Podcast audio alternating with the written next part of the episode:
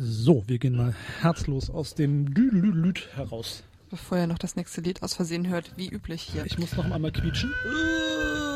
So. Ja, die Technik bei FSK.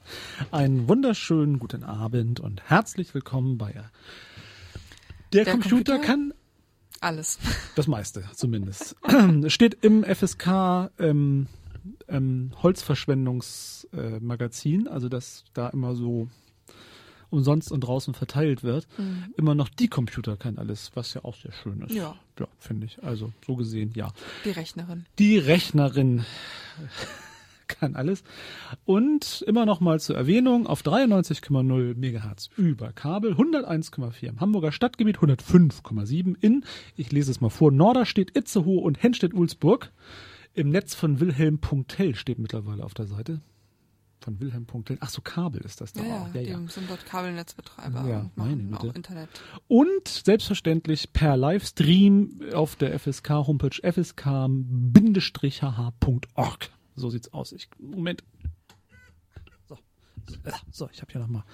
Ähm, und auch wenn wir neue Kopfhörer bekommen haben, dankenswerterweise, quietschten sowohl die Stühle als auch die Mikrofonaufhängungen nach wie vor wie immer. Es gibt ein großes, ähm, wenn ich dann das nochmal vorab einschieben darf, äh, die Frage ist, wird zukünftig hier ein computergesteuerter Sendeablauf stattfinden oder behalten wir die Regler, mit denen hoch, hoch und runter machen kann, die auch jeder Idiot wie ich bedienen kann oder brauchen wir demnächst noch Computerschulungen, um das zu machen? Ich bin ja da zweifelnd. Ich finde ja, das Schöne an der alten Technik ist, dass das irgendwie Da hat man kann. was in der Hand. Da hat ne? man was in der Hand, Ah, ja. genau. Ich, und man pa- patscht nicht nur auf ähm, Glas rum. Aber für die digitale Jugend ist doch das auch, ja, Lernbar.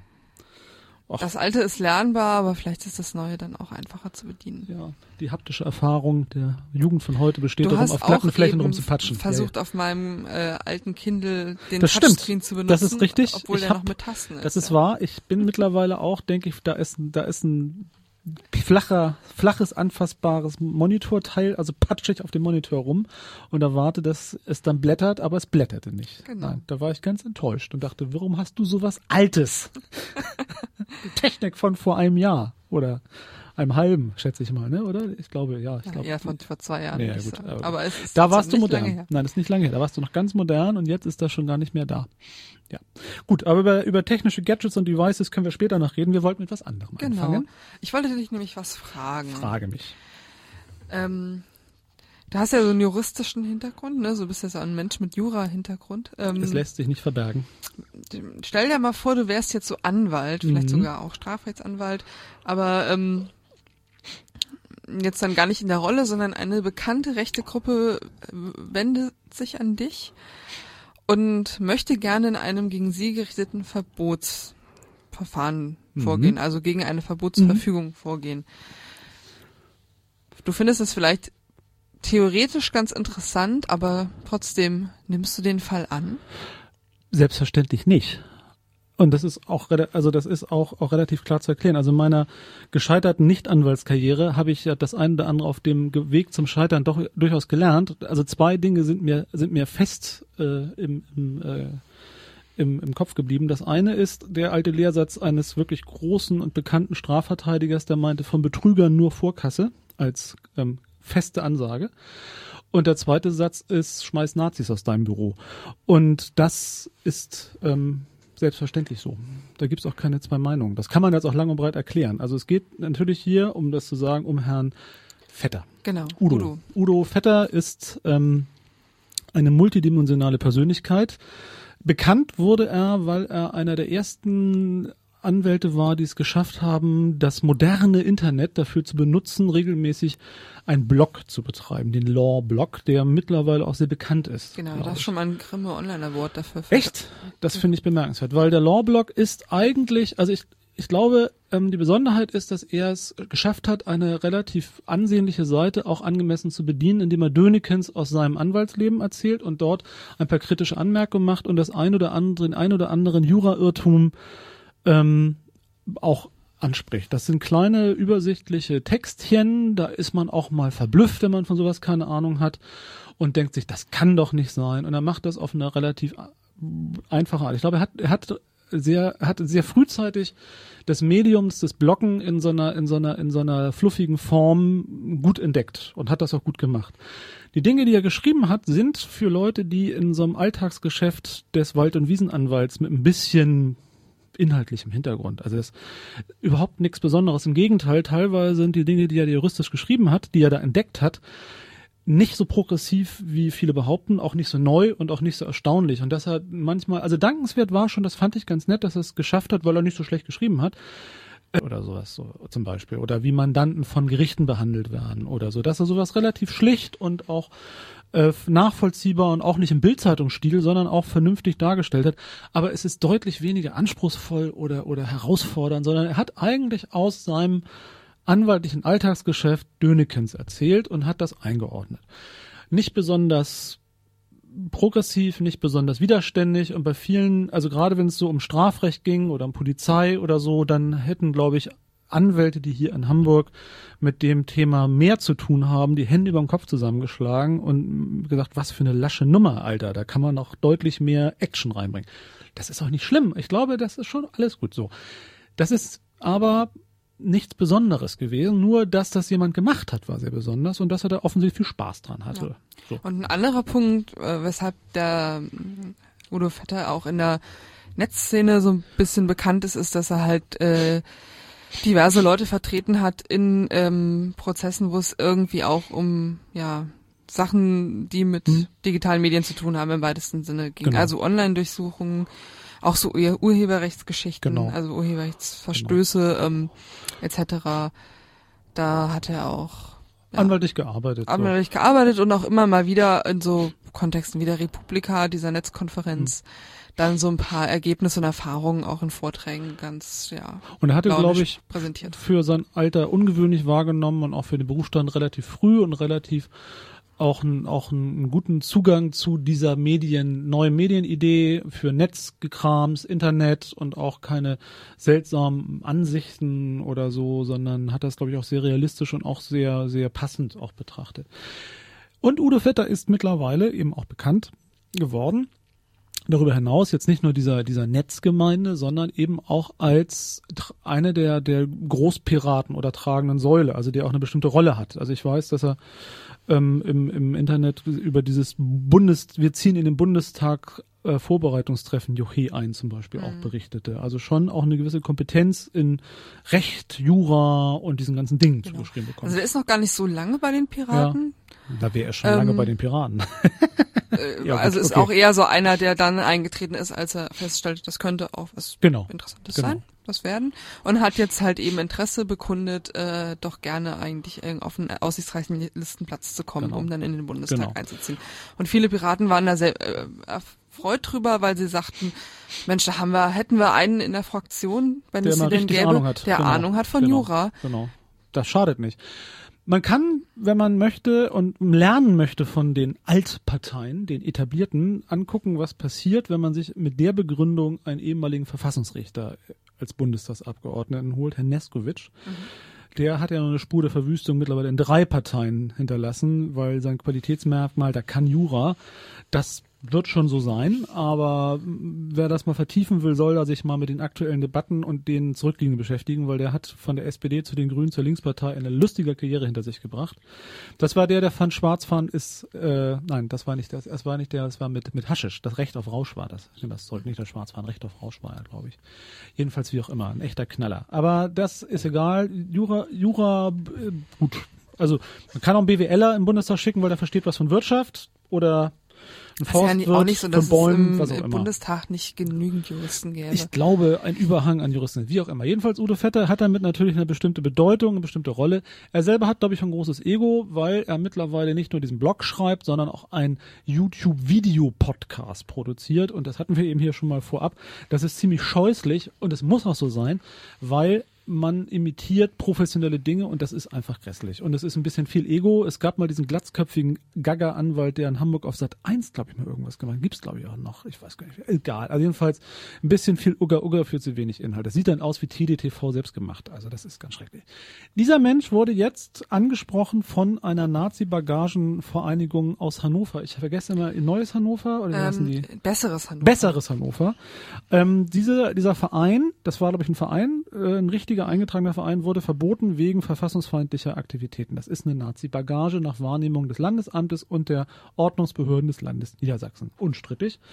Und wurde wegen verfassungsfeindlicher Tätig, äh, Umtriebe, Tätigkeiten, ich weiß nicht genau, wie das juristisch heißt, jedenfalls äh, vereinsrechtlich, so wird es dann gewesen sein, verboten. Vereinsrechtlich ist also wenn ich mich nicht ganz täusche, zivilrechtlich ähm, als Verein verboten. Schätze ich mal. Es Also kann ich auch habe Verwaltungsrecht sein. ich es herausgesucht, dass sie Ja. wegen Bildung einer kriminellen Vereinigung nach Paragraph 129 Strafgesetzbuch vermittelt wird. ähm, ja. ermittelt wird. Also verboten Leute. wurden sie sicherlich nach dem Vereinsgesetz. Kann sein, dass jetzt auch noch weitere Strafverfahren laufen. Ja, das kann auch sein, dass das hier einfach in der falsch Wikipedia dargestellt. falsch Ich glaube, es ist falsch dargestellt, weil die, die, die, die offiziellen Presseartikel, die ich jetzt in meiner anderen Sendung vor zwei, drei Wochen hatte, da ging es um Verein, da ging es um Zivilrecht und Herr Vetter wurde nicht als Strafverteidiger von denen gesucht, sondern er soll im Auftrag des Vereines gegen das Vereinsverbot ja. Vorgehen. Das also ist es ganz gibt, eindeutig es so. gibt Strafverfahren gegen mehrere Einzelpersonen. Einzelpersonen, bekannte und unbekannte, wegen Propagandadelikten. ja.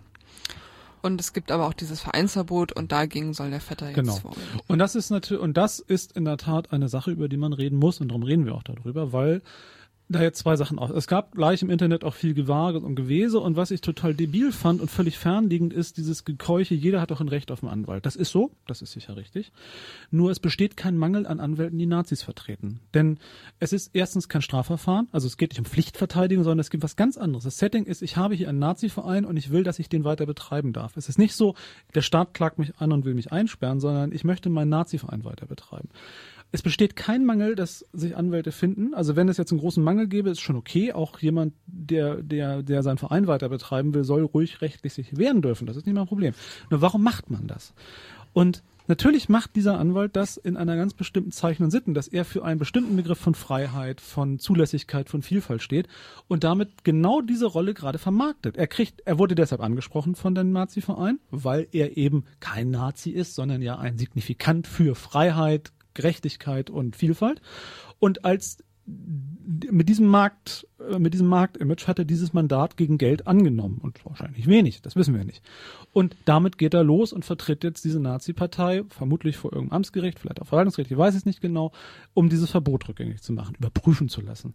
Und das ist natürlich nicht harmlos. Das ist nicht einfach ein Zeichen von Rechtsstaatlichkeit, das ist eine inhaltliche Entscheidung. Und natürlich entscheidet sich jeder, jeder Anwalt, wenn er oder Anwältin, wenn sie die Tätigkeit ausüben für eine bestimmte inhaltliche Position. Und darum ist mir der Unterschied auch zwischen Strafrecht und dem anderen so wichtig. Denn bei Strafrecht geht es um immer die Grundsatzfrage, jeder hat das Recht, wenn er vom Staat angeklagt wird, durch einen Anwalt vertreten zu werden. Das ist tatsächlich für sich genommen eine rechtliche Sache. Ich finde auch, dass man deshalb keine Nazis vertreten muss, weil es genug Anwälte gibt, die das täten. Aber wenn Leute aus der Konstruktion sagen, nein, das hat jeder ab Mörder oder Nazi. Also wenn ich, weil das ist auch, verstehe ich auch. Also wenn ich, wo mache ich die Abstriche? Das ist eine Entscheidung für strafrechtliche Vertretung. Wenn es hier um Verein geht, das ist eine ganz andere Entscheidung. Das ist eine andere Definition, das ist eine andere inhaltliche Ausrichtung. Und hier vermarktet jemand bewusst seine Tätigkeit als Piratenparteianwalt, als Kämpfer gegen böse äh, Reglementierungen Für Bürgerrechte und für Bürgerrechte Meinungsfreiheit. und Meinungsfreiheit. Und da wird's dann absurd. Da wird's dann richtig absurd. Denn ich, als Strafverteidiger verteidige ich nicht das Recht, jemanden umzubringen. Ich verteidige das Recht auf einen fairen Prozess. Das ist was komplett anderes als zielgerichtet. Und die Frage ist, ob man in jedem Verfahren auch Freispruch verteidigt. Also das wären jetzt die, die Feinheiten dieser Tätigkeit. Hier geht es tatsächlich, ich will das Recht, dass Nazis einen Nazi-Verein gründen können, aus dem sie heraus Nazi-Propaganda betreiben, weil das doch eine Meinung wie jede andere ist. Und dazu muss man sich verhalten. Und gerade in dieser Position. Und wenn das dann derjenige ist, der in der Piratenpartei, und da schließt sich dann der Kreis, auch noch jemand ist, der wegen besonders rechtsstaatlicher, demokratisch inhaltlicher Kompetenz auch noch in den Bundestag geschickt werden soll, dann sage ich ja genau. Ich finde ja eh, dass das Reformfaschisten sind, das passt schon. Aber ich finde es ekelhaft. Solche, mit solchen Leuten würde ich nichts zu tun haben wollen. Das ist meine Position dazu. Er wird es anders sehen, er wird davon noch ganz gut leben. Und ich bin sehr gespannt, wie die Piratenpartei selber das wahrnimmt. Denn da sind wir wieder bei einer alten Frage, wo ist die Grenze der Meinungsfreiheit? Hm. Gibt es die Grenze der Meinungsfreiheit? Was tut man? Warum tut man das? Will man das? Ist alles erlaubt in der Öffentlichkeit zu sagen, zu wollen, darzustellen, weil ich darstellen und sagen und wollen kann, was ich will? Oder gibt es da eine Grenze? Das ist tatsächlich eine große Frage. Ja, das führt dann äh, weiter zum nächsten Thema der immer weiter fortschreitenden Lagerbildung in der Piratenpartei. ja.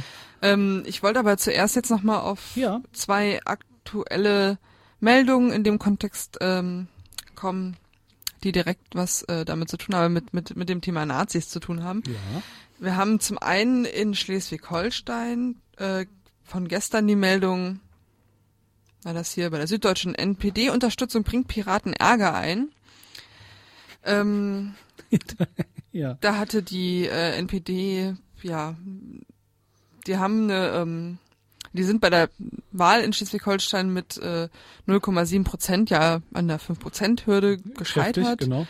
Und ähm, dann hat der stellvertretende NPD-Vorsitzende ein, eine Beschwerde eingereicht beim Landesverfassungsgericht die sich grundsätzlich gegen die 5%-Hürde richtet. Und jemand von der Piratenfraktion, genau. die da reingekommen sind, hat dann gesagt, das würden wir doch unterstützen, weil wir sind auch gegen die 5%-Hürde. Ja.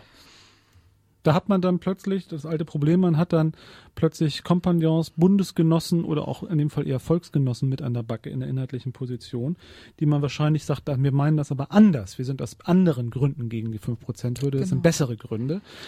Und deshalb ist es böse, dass man jetzt mit Nazis in den Topf geworfen wird. Das ist eine der möglichen Antworten. So, man will zwar das Gleiche, aber der Grund ist das Bessere. Das finde ich immer ein bisschen infantil, denn es ähm, genau, dass die NPD mit 0,7 Prozent nicht im Parlament sitzen darf, ist eine der Begründungen für die 5 Prozent Hürde. So, genau. Das ist einer der Gründe. Es hatte dann äh, einer von der SPD gesagt, ähm, es gibt politische Schnittmengen zwischen ihrer Partei und der NPD, das darf nicht passieren, worauf äh, Fraktionschef Breyer von den Piraten, Patrick Breyer, mhm. ähm, der ist in der Netzszene auch relativ bekannt, weil er viel gemacht hat irgendwie zu, zum Thema ähm, Vorratsdatenspeicherung, also mhm. in dem AK mhm. mhm. Vorratsdatenspeicherung, äh, hat sich dann zu Wort gemeldet und wird zitiert hier ähm, mit, es gibt inhaltliche Schnittmengen zwischen der NPD und allen Parteien. Das äh, spielt dann ungefähr so in der Liga wie die Liga wie diese Aussage damals von den Berliner Piraten, der meinte ja, wir, wir haben ja gerade eine ähnliche Entwicklung wie die NSDAP durchgemacht. Genau. Es ist, äh, ja. Das ist schon. Ich frage mich bei sowas immer, ähm, ob die noch ganz frischen Hirn sind. Also weil, also also also weil, wieso sagt man sowas? Ähm, was geht da vor sich? Also bei all diesen Fragen. Also man könnte jetzt sagen, ich finde das total geil, weil ich mal Tabu breche und man, was gibt's noch? Also Kinderschänder, Nazis oder was auch immer. Also, ne, also wenn ich mit beiden solidarisiere, zeige ich, was für ein Freigeist ich bin. Das ist in Ordnung, aber man sollte doch mal vor Augen haben, dass man dann eben auch genauso behandelt wird, wenn man solche Tabus bricht. Und ich, ich weiß das immer nicht, was das einem sagen soll. Also was mhm. soll mir das sagen? Also ja. wir sind alles Menschen oder was? Also es ist mir wirklich ein Rätsel. Ich verstehe es einfach ab einem gewissen Maßstab nicht mehr, wie schwachsinnig das ist. Und der vormalige Pressesprecher der Duisburger Piraten genau, das fand, das dann süß, irgendwie, ja. fühlte sich dann äh, trotz all dieser Meinungsfreiheit und Offenheit dann doch nicht mehr so wohl in seinem Team Orange und ist kurzerhand zu Pro NRW umgewechselt. Was auch konsequent ist. Also, dass man, also weil, wenn schon, denn schon, so. Wobei man auch sagen muss, also jetzt, also dieses ganze Nazi und diese Unklarheiten, wo die Grenze von Gut und von Böse ist, das ist ein Problem der Piratenpartei. Ich finde ja, jetzt nehme ich mal denjenigen ein, der Sache muss auch ein bisschen Verständnis haben für die Kinder.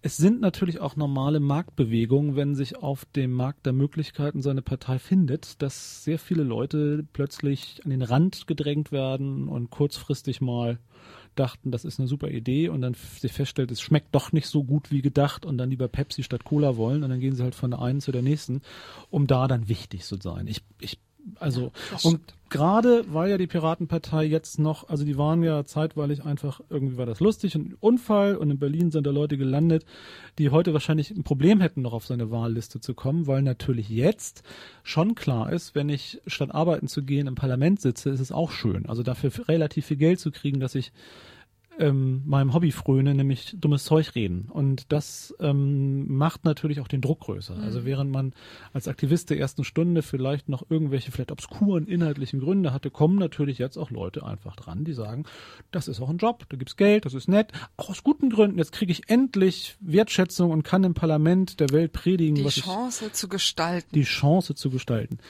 Damit wären wir dann beim nächsten, der Imitation von Professionalität als nächste Entwicklungsstufe der Piratenpartei. Wir können zwischendurch mal Musik machen, wenn du möchtest, als Sappelpause oder das abschließen. Wie Wir, wir, wir schließen das ab. wir schließen das ab. Wir Gut. ziehen das jetzt hier Wir durch. ziehen das jetzt durch und weg und weg vom Teller. Okay. Genau.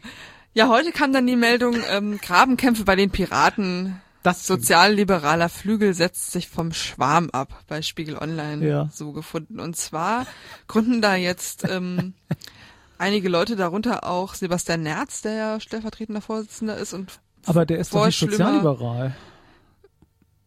Egal, mach mal weiter, entschuldige. um den Satz zu Ende zu bringen, Ja. genau. Der war vormals äh, Vorsitzender, ist jetzt stellvertretender Vorsitzender. Ähm, also Leute wie er gründen jetzt das Frankfurter Kollegium. Ach du große Güte, und warum muss es ausgerechnet Frankfurt sein?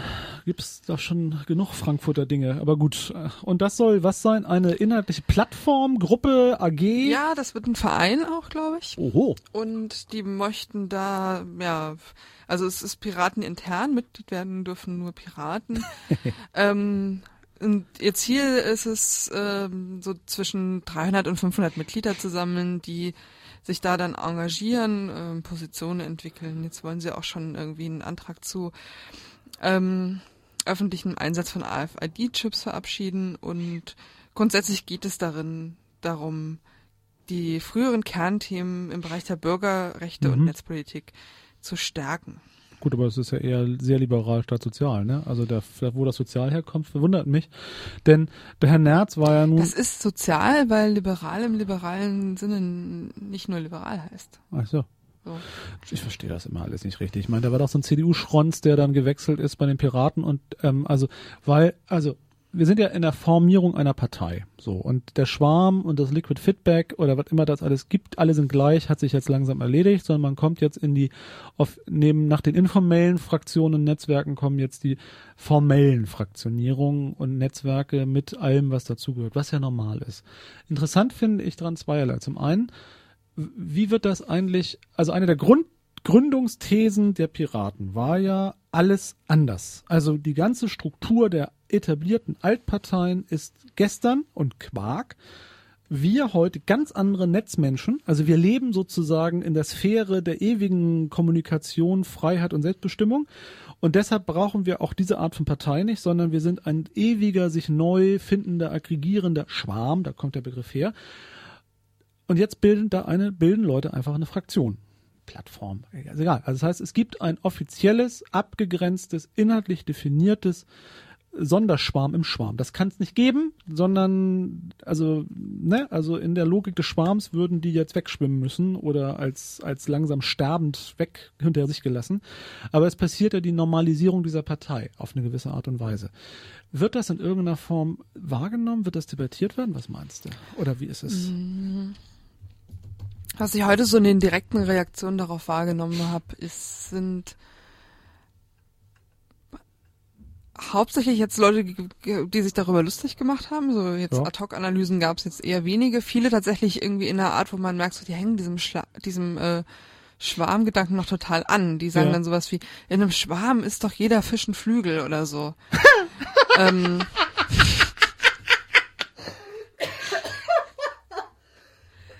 Und da gibt's durchaus auch noch die Fantasie, dass äh, wir in einer Zeit leben, wo jedes Individuum ähm, sozusagen ja letztlich ein, ein Fisch ist mit politisch vielfältig schillernden Schuppen und sich dann eben immer wieder Ad-Hoc-Koalitionen ergeben, Oh je. keine feste Zuordnung. Oh je. Ähm, Ja.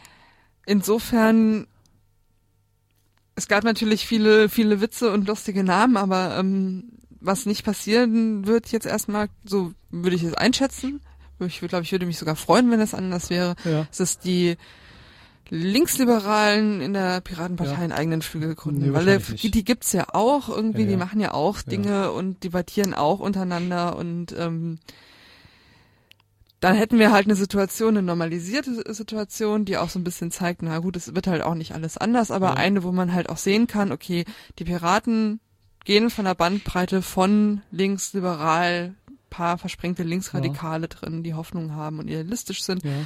bis irgendwie ähm, ja, sozialliberal, in Anführungszeichen, oder eher rechtsliberal, spannend. konservativ. Also, Irgendwie Ja. würde sich das Ja. dann auffächern, so wie die anderen Parteien ja auch alle sich auffächern. Also es gibt ja auch irgendwie eine Bandbreite von Formen, CDU zu Das sein, stimmt. etc. Nur wenn einer der Gründungs der Gründungspfeiler eben also nicht ideologisch, sondern eben ähm, organisatorisch bedingt ist. Also jeder Schwarm ist ein Flügel oder was auch immer. Das ist also wenn das einer der Glaubenssätze ja eigentlich ist, der eh schon hinkt. Also weil dieses Liquid Feedback ja nicht überall funktioniert und auch bestimmte Dinge nicht gewollt sind. Aber wenn das sogar offiziell aufgegeben wird und stattdessen jetzt eine eine eine Strukturierung nach anderen Gesichtspunkten stattfindet, dann ist das ja tatsächlich ein Problem, weil man einen Glaubenssatz weggibt. Das kann man, das ist eine Herausforderung, so. Nur, das leitet dann zum zweiten über. Die hatten ja nun einen Bundesparteitag, der ein Programmparteitag sein sollte, weil sie jetzt ja sich, also, die Linkspartei hat auch ewig gebraucht, bis sie mal sowas wie ein Programm initiiert hat. Das ist jetzt normal für alle Gruppen, die sich scheuen, ähm, sich festzulegen, weil sie äh, denken, dann gibt es Krach. Und dieser Bundesparteitag hat ja genau das versucht, aber oder auch nicht versucht oder verhindert oder nicht verhindert. Also man ist ja in der Programmdebatte tatsächlich, man hat es versucht, so. Das ist da, wo man es ernsthaft versucht hat, nicht unbedingt geglückt. Ähm, denn, also ich will jetzt nicht sagen, dass ein wirtschaftspolitisches Programm das wichtigste aller Dinge ist oder so, aber das hat man nun mal offensichtlich so identifiziert, dass man das ganz wichtig findet. ja, das ist halt auch das, wonach sie immer gefragt werden. Das ist dann halt Ja. so äh, genau. Nachfrage, Angebot Genau. irgendwie, wenn Genau. den Journalisten nichts Klar. anderes einfällt, zu fragen, habt ihr ja auch ein Wirtschaftsprogramm, dann Genau, entwickeln weil sie halt eins. trübe Journalisten stellen trübe Fragen Genau. und die Partei muss, denkt, sie muss auf, darauf trübe antworten, weil natürlich die Zwischenantwort, wir sind noch dabei, irgendwann notgedrungen denken, ja genau, ne? Also jetzt ist mal gut jetzt. Okay. Dieses, das hat aber nicht richtig funktioniert. Also es hat weder funktioniert, dass dabei wirklich was inhaltlich Scharfes rausgekommen ist. Das war schon auch sehr so. Und überall da, wo es, wo es eine echte Entscheidung gewesen wäre, hat das irgendwie nicht stattgefunden, ist mein Eindruck. Beziehungsweise es hat nochmal gezeigt, dass es Bruchpunkte gibt, die nicht vereinbar scheinen. Und wo man aber als Lösung hatte, relativ eiskalt, wie ich fand, wir wollen in den Bundestag und dann findet sich der Rest, also machen wir hier einfach weiter. Also man hätte jetzt auch, man hätte ja auch sagen können, man muss ideologisch, ähm, aus ideologischen Gründen, es gibt über, übergreifende Inhalte, die uns zusammenhalten. Aber stattdessen ist mein Eindruck nur gewesen, der übergreifende Inhalt ist, wir wollen, wir wollen wieder über die 5% in den Umfragen kommen. Und dass deshalb alle Interaktionen, alle Positionen letztendlich von einem nur noch Technokrat, also mehr, also das ist ja wie SPD Mitte, das ist ja wie der wie der wie der Hannoverer an der, äh, Quatsch, der der Seeheimer Kreis der SPD, also das ist ja so tech, also so technokratisch. Partei, also das schrecklichste an der Partei ist ja genau dieses inhaltsleere reine formalisierte Gehabe, weil man findet, man muss irgendwie, damit man. Und dann irgendwann darf man mal was anderes machen. Und das hat mich echt erschreckt, wie schnell das ging. Also wie auch die, da Dinge imitiert worden sind, durch, durch Verhalten, dass da große Versöhnungen zelebriert worden sind. Aber das alles nur um den Punkt ging, wir müssen einen guten Eindruck machen. Wir müssen erwachsen wirken. Ohne Inhalt keinerlei, also, also weil ich finde ja tatsächlich, dass sich wieder, sich der Einordnung in bestimmte rituelle Handlungen verweigern, was die Piraten ja eine Zeit lang gemacht haben. Also was ich mit, mit Birkenstock-Sandalen und, und Skype-Handy oder Twitter-Handy da irgendwie in so einer blöden Talkshow sitzen, das fand ich ja lustig, weil das ja auch zeigt, Ne, ihr seid anders. Wir sind anders als ihr. Und das aufzugeben, einfach so, um zu sagen, na, wir müssen jetzt aber auch mal erwachsen werden, damit wir eben auch richtig bei Plasberg oder bei wem auch immer rumsitzen. Ich finde das total sinnlos, Mhm. ehrlich. Also wir, also was bleibt dann noch als, als, als Trigger? Also, Ja. Ich glaube ja, dass in den, in den Gründungsmythen ähm, neben diesem, wir versuchen eine andere Form, noch Ja. viel größer ist tatsächlich ein Wunsch nach te technokratischer Lösung, nach ja. Diese Form ist nämlich eine Unterform. Also die Formfrage ist eine Unterfrage von, äh, von Technokratie, weil Ja. da einfach die Idee drin steckt, das neue Kommunikationsmittel wird es lösen. Ich habe jetzt gerade Okay. in dem neuen Buch von äh, Passig und Lobo, Ja. das den schönen Namen Internet Fluch oder Segen hat, ähm, gelesen, dass Josef Weizenbaum über die Studentenproteste in den Sech- 60ern gesagt hatte in den USA, dass die auch irgendwie da zum Teil sehr technokratisch dran gehen und äh, sagen, die Konflikte, die wir in der Uni haben, können wir dadurch lösen, dass es von der Studierendenvertretung zum Präsidium einen heißen Draht gibt. Okay. Also eine Telefon direkt Also eine Kommunikationslösungsidee inhaltsfremd. Genau. Es muss nur anders miteinander Wenn, wenn wir das werden. hinkriegen, wenn ja. die Kommunikation Ja. verbessert ist, Ja. dann kommt die Okay. Lösung für alles. Und Interessant. das ist die Idee. Mit Bürgerbeteiligung in Form von sowas wie Liquid Feedback Ja. kriegen wir die bestmögliche Lösung für jedes Genau. Problem hin, ideologiefrei, Okay. Und das, technokratisch. Okay. Und sauber. klar, das stimmt, das, äh, du hast recht, das, äh, das korrespondiert ja immer auch mit meiner Kritik, dass Demokratie ja nicht bedeutet, dass man das macht, was die Mehrheit will, sondern Demokratie vor allem auch bedeutet, wie werden Minderheitenrechte geschützt? Wie schafft man tatsächlich außer dem formalistischen äh, Entscheidungsprozessen auch noch alles andere. Also das ist ja das, was an direkter Demokratie stinkt, weil die Mehrheit vielleicht nicht Mehrheit ist, aber was ist mit dem Rest? Und das ist ja die Herausforderung, ein System zu schaffen, in dem ein ewiger Ausgleich auch stattfindet, damit es nicht wegkippt in in Massenmord, in was auch immer. Und dass die Antwort der Piraten zu sagen, wenn dann genügend Leute das Richtige finden, dann wird es schon richtig sein und der Rest hat es nur nicht eingesehen, das ist Faschismus in meiner Wahrnehmung, also nichts anderes. Ähm, und das stimmt natürlich. In dem Fall ist es wahr. Also es wird jetzt anders ausgedealt. Man, das ist wahr. Man findet jetzt eine andere Form der technokratischen Annäherung und es bleibt es war und es bleibt inhaltsleer. Also es ist wahrscheinlich genauso, also wahrscheinlich bin ich mir mehr Inhalt halluziniert in bestimmten Formen und gewünscht, als sie wirklich bewusst da waren. Oder es gibt Einzelne, die Inhalte tatsächlich im Hinterkopf haben. Genau, auch So. die das auch erklären können oder auch erklären, ja. Ja, und die Ja. aber auch sehr unterschiedlich sind. Ne? Ja, also das, ja. das, das ist halt auch wieder diese Bandbreite, die sich da zeigt. Ich habe jetzt gerade heute nochmal ähm, von besagtem Sebastian Nerz äh, Aussagen zur Wirtschaftspolitik gefunden, einfach über Twitter irgendwann. Anfang Dezember gemacht, wo er sagt, Wirtschaftspolitik der FDP li liberal zu nennen, ist übrigens gewagt, regulatorische Markteingriffe über Subventionen, Steuererleichterungen etc. ja. Dann fragte ihn jemand, wo sich denn seiner Meinung nach die Wirtschaftspolitik der Piraten einordnen ließe. Und dann sagt er, nicht so liberal, wie ich es mir wünschen würde, aber doch deutlich liberaler als die der FDP. Oh, Das ist ja Inhalt, ja, ne? das ist Inhalt. also das eine ist Inhalt. Wirtschaftspolitik, die ähm, Das ist- liberaler Ja, ist, klar. die weniger Subventionen und äh, andere Regulationsformen haben will, als die die FDP das hat. Das ist ein Inhalt. Das ist ein Inhalt. Das ist ein klarer Inhalt. Er ist auch stellvertretender ähm, Parteivorsitzender und er ba baut da Netzwerke auf. Das ist auch okay. So, ich finde es ja auch nicht verwerflich. Ich wundere mich, dass das eben innerhalb der Partei nicht sofort zum Quietschen führt.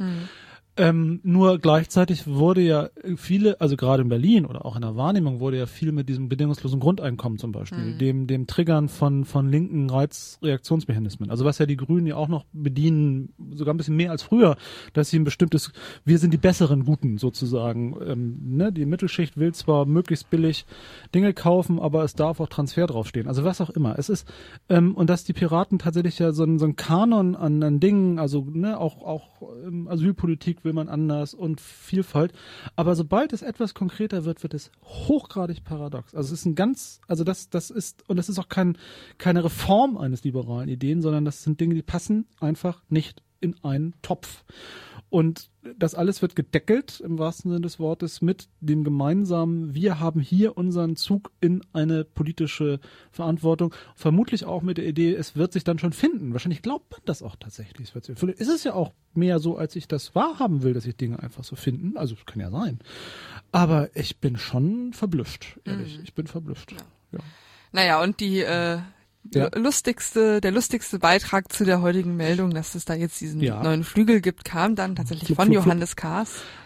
Unser allseits geschätzter Johannes Kahrs, die Krake aus Hamburg, auch genannt, der Sprecher des Seeheimer Kreises der rechten SPD. verlinkte auf die Spiegel Online-Meldung zu Grabenkämpfen bei den Piraten. Flügel setzt sich am Schwarm ab mit der Aussage, die werden immer kurioser. Ja, genau. Ganz eigenartige Idee, eine Strömung oder ein Flügel oder Fraktion der Partei zu bilden. Das hat man in der SPD, das kann ich auch Das nicht vorstellen. nicht. Das gibt's da In der nicht. SPD wird gemeinsam gehandelt. Genau, da gibt es zwar immer das große Grünkohlessen des äh, Seeheimer Kreises, aber gemeinsam. Ja, das ist, ach, das ist auch eine so abge... Ach, ja, es ist einfach schlimm. Das ist ja, also da schon mal, wir stehen alle vor dem Problem, die in Hamburg Mitte wohnen. Wen soll man mit der ersten Stimme wählen? Das ist ein Problem. Also, weil man will ja nicht, dass aus Versehen da der entscheidende einzige CDUler die Mehrheit für irgendwelche, also wenn wir denn so denken, aber wir denken ja nun mal so, aber was macht man dann? Was macht man da? Man, es gibt ja einfach Personen, die sind so widerwärtig, da kann man selbst mit abstraktesten politologischen Brücken sich nicht dazu bringen, da das Kreuzchen zu machen. Also als ich noch in Altona gewohnt habe, ging es mir besser, Ja, was das angeht. Was das angeht. Das ist echt schwer. Also das, das wäre nochmal ein extra Thema. Was macht man eigentlich in so einer Notsituation? Wie löst man die? Da könnte man direkt mal eine Sendung mit geplanten Hörerinnen und Hörer anrufen und sagen, was machen wir? Ich wohne da nicht. Für mich ist es einfacher. So, ich bin ja in Bergedorf. Genau. ist, da kann man gedankenloser sich einreden, man macht was realpolitisches, aber in Mitte, oh, das ist wirklich schlimm. Aber gut, okay. Also soweit ist es dann auch schon, dass sich die Piraten von, von solchen Leuten verspotten lassen müssen. Das ist nicht schön. Aber das haben sie auch verdient. Wir nehmen zur Kenntnis, der Transformierungs- oder Verwesungsprozess, was auch immer der Piraten geht, in die nächste, in die nächste politologische Stufe, würde ich sagen. Es ist schon auch nichts so Neues, ne? Ja. Also, nö, gut. Wir spielen ein Lied. Wir spielen ein Lied. This protest at Belfast City Hall on Monday was partly organised and encouraged by social media users. So too was the trouble in Carrickfergus last night. Today, a specialist team of police officers began the process of studying hundreds of messages posted on Facebook and Twitter sites. Some social media sites have criticised the violence and pledged to remove offensive messages. Detectives are searching for messages that may have incited people to riot and could result in those who wrote them facing criminal charges. The Chief Constable this morning had harsh words for those responsible for the violence. loyalism can never be an excuse, or adherence to a flag can never be an excuse to compromise democracy, to use mob rule and violence. Matt Baggett also had words of advice for politicians. The Alliance Party has accused the DUP and Ulster Unionists of inflaming the row over the flying of the Union flag at Belfast City Hall. It's a time where we have to be very careful about what we say. Careless words, exaggerated rec- rhetoric, dogma will take us back rather than take us forward. This afternoon, the PSNI senior command team spoke to politicians from all the main parties at a meeting of the policing board. They were asked if lawless paramilitaries have orchestrated the violence of recent days. The evidence we have at the minute at this stage is no, there was no active, um, choreographed, uh, or coordination or attempt to actually bring people out onto the streets by those groups, but there were undoubtedly members of those groups involved. More messages are being posted on social media sites encouraging protests in the days ahead. They include a planned rally in Belfast city centre on Saturday, one of the busiest shopping days of the year. Uh, that would be madness, and we're actively trying to discourage people from doing so. They have a right to protest, a right to be angry about uh, whatever their political or community views are, but uh, we need to keep people off the streets for the next few days until things calm down. Police say extra resources are being deployed in an attempt to avoid further violence. Vincent Kearney, BBC Newsline. Wunderschönes Englisch, oder? Bring mich mal aufs Laufen. Um was also, ging's da gerade? ich bring mich, haben wir da gehört? also wir haben, das sind zwei Dinge. Also wir haben, der Hintergrund ist tatsächlich, das ist ein BBC-Bericht äh, zu Troubles, wie das immer so schön heißt, in Northern Ireland, zu aktuellen ähm, handfesten, auch wirklich sehr gewalttätigen Auseinandersetzungen, die in Belfast aktuell stattgefunden haben, ausgelöst durch eine Entscheidung des Belfast City Councils, also des Belfaster ähm, Stadtparlaments, ähm, und ich glaube äh, ich glaube nicht der nordirischen, äh, sondern ich glaube Belfast bezogen, dass man den die äh, UK, den Union Jack, die Fahne des des Vereinigten Königreiches, Nordirland gehört hier dazu zum Gesamtbereich, nicht mehr jeden Tag hisst auf den Staatsgebäuden, auf dem Rathaus, sondern nur noch zu besonderen Feiertagen. Das ist ein man kann sagen, so what, aber das ist ein Auslöser gewesen ähm, für erhebliche gewalttätige Auseinandersetzungen zwischen den politischen oder ausgehend von den politischen Gruppen, die die Zuordnung Nordirlands zum Vereinigten Königreich verteidigen wollen, Loyalist wieder aufgezeigt äh, worden ist und wird gesehen als ein weiterer Schritt der Abspaltung Nordirlands eben vom Königreich Großbritannien hin zu Vereinigten Republik Irland. Das ist der, der, der Auslöserhintergrund. Das Ganze steht auch noch in einem etwas anderen Setting, das seit mehreren Jahren, auch wenn es hier nicht so vorkommt in den Medien, ähm, die äh, handfesten Auseinandersetzungen mit Brandbomben, mit gelegten Bomben, sogar mit erschossenen äh, Soldaten und Polizisten in den letzten Jahren in Nordirland wieder zugenommen haben. Und es auch eine sehr versoffene studentische Kultur gibt, die in Sommerzeiten sowieso häufig mal Brandschatzen durch einen bestimmten Stadtteil oder zumindest Brandlegen durch einen bestimmten Stadtteil Belfast zieht ähm, die Holy Lands auch lustigerweise. Also, da, also dass tatsächlich da sehr viel in, äh, kulturell in dieser Szenerie von sehr viel Gewalttätigkeit auf der Straße normal ist. So. Ausgelöst durch die mehrere Tage sich steigernde Nächte steigernde Gewalt, dazu mit, mit, mit all, also nicht nur so ein bisschen Protest, Protest, sondern wirklich schon handfest und herzhaft, äh, läutet das über zu dem Thema, das ein bisschen zu unserer Sendung gehört, nämlich den Gegenreaktionen der Obrigkeit mhm. und den Aufrufen der Obrigkeit. Denn es ist hier ja auch ein, ein Pressebericht, in dem ähm, bestimmte Sprecher der Polizei, des Police Service of Northern Ireland, ähm, zu Wort kommen und zu einem Beruhigung der Lage aufrufen und deutlich sagen, und da ist jetzt die Brücke, die Social Medias werden überwacht und wer auf Facebook oder auf anderen Social Media Seiten sich zu ähm, sagen wir, leichtfertig äußert, den holen wir ab. Mhm. Den haben wir genau. im Blick. Wir sehen also eine klare Wahrnehmung, dass eine Kommunikationsform, die beachtenswert ist, sind auch ganz eben auch, also da sind nicht 50-Jährige auf der Straße, sondern eine, ein Rahmen, ein Raum, der kontrolliert werden muss, der erhebliche Bedeutung hat, der Wirkungsmacht entfaltet, ist Facebook, ist Twitter, sind alle möglichen ähm, offenen, halboffenen Social Media Möglichkeiten, Seiten. Und die hat die Polizei im Blick nicht die Forderung dicht machen, nicht die Forderung, wir müssen das abschaffen, nicht, es ist nicht der Untergang wir sagen der auch Welt. nicht, das Internet ist schuld daran, dass So wir jetzt da gerade Konflikte haben. Nein. Das wäre auch wirklich ein bisschen absurd in dem Fall. Was man aber ja durchaus hier in Deutschland oder in anderen Situationen schon gehört ja, hat, so, durchaus. sondern es ist ein Aufruf und das ist das ist der Punkt, ein Aufruf an das Verhalten jedes Einzelnen im Internet, Mhm. im elektronischen, im Netzraum, ein Aufruf der Polizei. Wir haben mit verbunden mit der Ansage, wir haben sie im Blick. Ja. Wir sehen das. Und es ist nicht ein voodoo-eskes Schreiben, das Netz ist schuld, die Computer sind schuld, die moderne Zeit ist schuld, sondern es ist ein sehr pragmatisches, sehr autoritäres, aber auch sehr klare Ansage, sie verhalten sich. Und wenn sie auf Facebook eine Meinung äußern, dann hat das eine, ist das eine reale. Das ist nicht irgendwo im Netz, das ist, das ist im Leben. Das sind, glaube ich, die beiden Sachen, die ich daran so spannend finde. Es ist eine ganz klare Wahrnehmung, das ist so. Und es ist auch kein Gedöttel mehr, da wird nicht irgendwie fabuliert, dass das, was das Netz ist und was, sondern es wird einfach eine klare Ansage gemacht. Ähm, da gilt auch, da ist, da, da ist auch Polizei. Mhm. Da sind wir auch. Und es wird auch ähm, mit der mit dem ja qualitativen Unterschied äh, umgegangen. Also die die wissen schon, dass das nicht irgendwie jetzt ähm, also das ging ja daraus so ein bisschen hervor, dass Ja. es nicht äh, die die Facebook-Gruppen das jetzt organisiert hätten. Nein. So habe ich das verstanden. Nein, darum geht es nicht. Sondern dass das einfach irgendwie Ein Dynamikfaktor ist, genau. Orte sind, Genau. Dynamikfaktoren sind, dass Genau. Leute da das, was sie vielleicht an ihrem Stammtisch auch so gesagt hätten, aber in einer größeren Öffentlichkeit genau.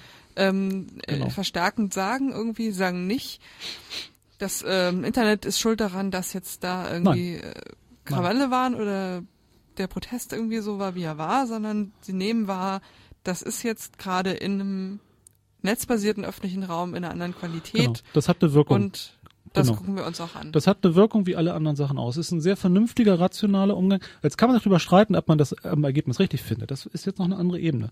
Aber es ist erstmal ein ganz anderer kommunikativer und inhaltlicher Zugang zu der Betrachtung des Mediums und auch der Aufruf ist, seien, seien Sie responsible. Sie sind, seien Sie verantwortlich. Die Situation muss sich beruhigen. So. Es ist auch ein Problem, dass jetzt am Samstag, ich glaube, es war der letzte Samstag demonstriert werden sollte, weil das natürlich Einkaufssamstag vor Weihnachten ist. Das kennen wir aus Hamburg zu Genüge. Also wir haben jetzt ja präventiv mal eine Weihnachtsparade auf der Mönckebergstraße, damit da keiner demonstriert. Soweit ist Belfast noch nicht. Das haben die wahrscheinlich auch irgendwann raus. Aber also die Motivlagen sind viele. Nur ähm, die, die, die Interpretation ist nicht, die modernen Zeiten sind ganz schrecklich oder das Internet ist schrecklich, sondern tatsächlich seien sie verantwortlich. Nutzen sie das verantwortlich. Und das finde ich ist ein Riesenunterschied, ist es. Also in, in jeder Wahrnehmung, in jeder Wahrnehmung. Und aber andererseits ist es auch keine Debatte. Wir brauchen neue Gesetze, wir brauchen neue Interventionsmöglichkeiten, wir müssen jetzt ganz viel verbieten, wir müssen erstmal ein Gesetz, ein Facebook-Kontrollgesetz schaffen. Mhm sondern es ist eine ganz klare, sehr unspektakuläre Ansage. Die Polizei ist auch dort. Wir müssen, wir brauchen keinen, wir, es gibt da keinen rechtsfreien Raum und zwar in keine Richtung. Also es ist auch keine Fake-Debatte, wie wir sie in Deutschland erleben, dass man jetzt eine, etwas benutzt, was viele nicht verstehen, Facebook, so, um damit Dinge zu rechtfertigen, die man nicht bräuchte, sondern die einen anderen Zweck haben, sondern es ist eine ganz klare Ansage. Das mhm. ist normales Leben und wir sind überall, überall, wo Leben ist, ist auch die Polizei. Ja. Vielleicht ist es auch so, dass es, ähm,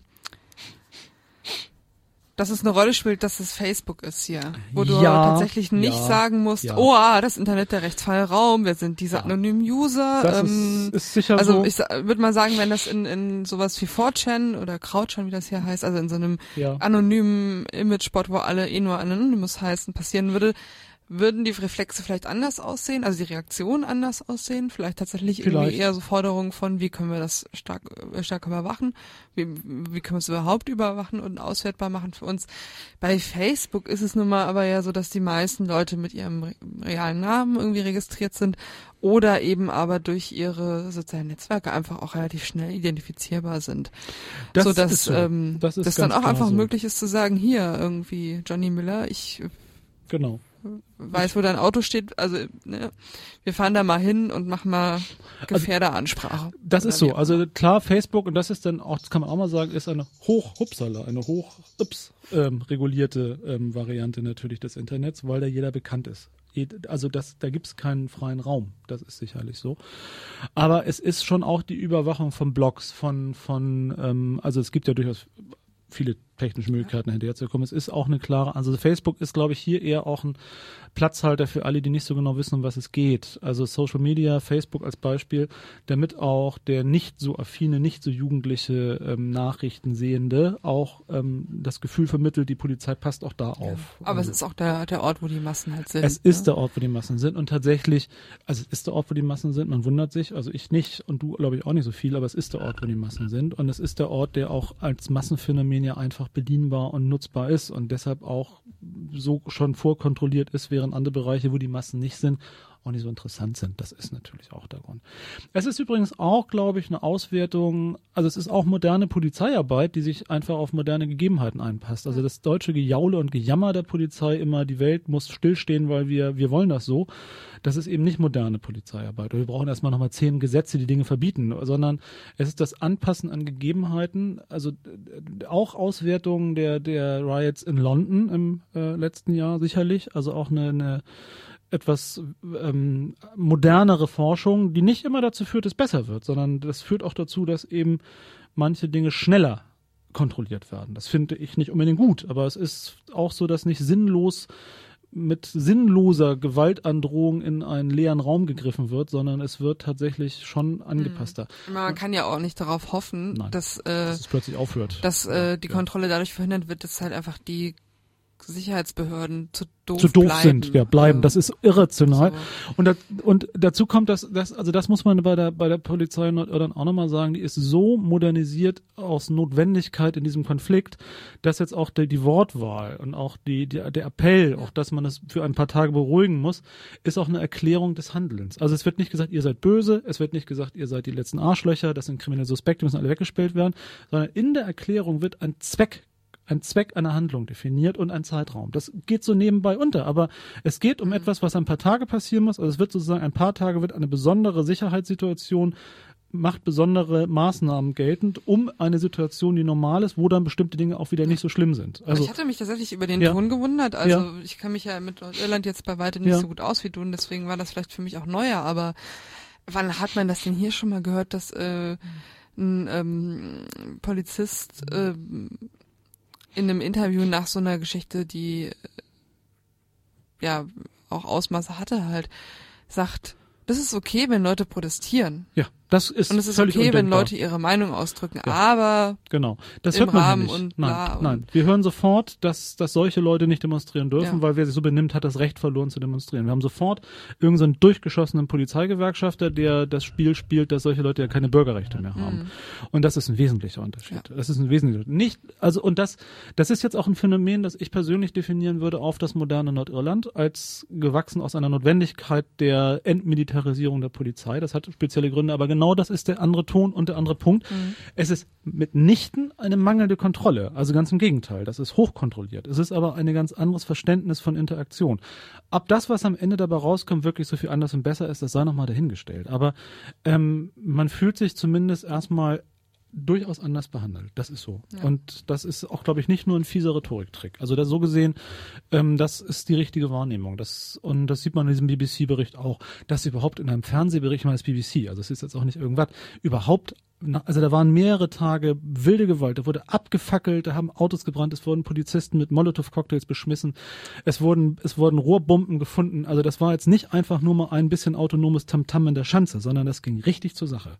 Und da waren auch nicht übliche Verdächtigen bei, sondern das Problem ist ja, dass das durch die, durch die Bevölkerungssozialschichten auch durchgeht, die Gewalt. Das mag, also, und da wurde, also da wurde so beherzt irgendwie auf der Straße gewütet, da wäre hier schon irgendwie die GSG 9 und Panzer hingestellt stell mir ja genau, das dachte So, ich auch das gerade, ist so. wenn, wenn so Genau. ein Schanzenfest, wenn das Genau. sich so entwickeln Also- würde, dann würden doch die Bundeswehr sofort also einschreiten drei, müssen, oder? ja, also, Also irgendwie muss man das ja noch mal steigern, Man muss, was genau, was da passiert. Also, passiert, also- das tatsächlich, also das dann, also wenn vier Tage lang sozusagen ein sehr aus dem Fugen geratenes Schanzenfest hintereinander in Hamburg stattfinden würde, was wäre dann die offizielle Kommunikations- und äh, äh, und und Handlungsstrategie der Polizei, um die Situation in den Griff zu kriegen? Würde nach der Bundeswehr wahrscheinlich rufen, nach Hubschrauber einsetzen, nach mehreren tausend Einsatzkräften.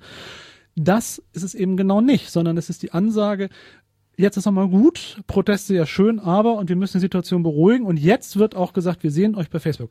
Es wurden jetzt auch im weiteren Verlauf, es wurde ein 15-Jähriger irgendwie vor, vor einen Jugendrichter geschleppt, weil er auf Facebook gesagt hat, er findet das super, wenn Polizisten irgendwie abgefackelt werden. Also das wird dann auch öffentlich zelebriert. Ich bin ein bisschen in Sorge, was mit dem passiert, weil das englische Jugendstrafrecht dann noch etwas anderes ist als das äh, deutsche, aber ähm, die Gesamtinteraktion der Polizei auf der Straße wäre in Hamburg geprägt von noch mehr Gewalt, um die Gewalt endlich zu besiegen. Genau das passiert nicht. Und ähm, und nicht deshalb gibt es vier Tage Krawall, sondern ich bin der festen Überzeugung, genau deshalb gibt es in fünften und sechsten Tag weniger Krawall. Wir, wir werden das irgendwann ins näher Zukunft vielleicht in Deutschland mal erfahren können, was passieren würde, wenn ein zweites, an, an zwei Tagen äh, nacheinander wirklich mal Halligalli los wäre und ein paar Läden abgefackelt werden, Polizisten ähm, oder man findet mal eine Autobombe irgendwo. Also so, das, das eben, das ist der Unterschied. Das ist, das ist der Unterschied. Ich glaube das auch. Aber wir halten mal hier den Thema für uns fest. Der Umgang mit Facebook, mit dem Netz, mit dem Internet nicht als voodoo-eske Inszenierung, sondern als normaler sozialer Raum, in dem normal gesagt wird, passen Sie auf, was Sie da machen. Ja.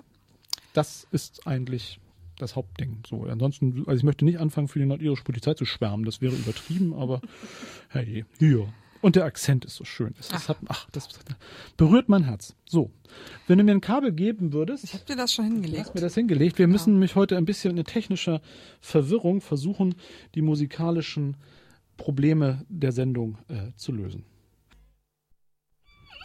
So, ja, ich habe tatsächlich heute keine ähm, CDs dabei, Ja. sondern ein neues Spielzeug, das ich mir gekauft habe. Obwohl ich CDs eigentlich einpacken wollte, das habe ich aber der Hektik des morgendlichen Aufbruches, ähm, ja, äh, des morgendlichen Aufbruches ähm, tatsächlich vergessen. Aber mein Spielzeug habe ich dabei. Mhm. Ja, wir wollen aber jetzt keine Weihnachts-Gadgets-Verkaufsberatung machen. Nee, Nö, das nee, machen wir nicht. da- Nein, das machen wir Nicht nicht. auf diesem Kanal. nicht auf diesem Kanal.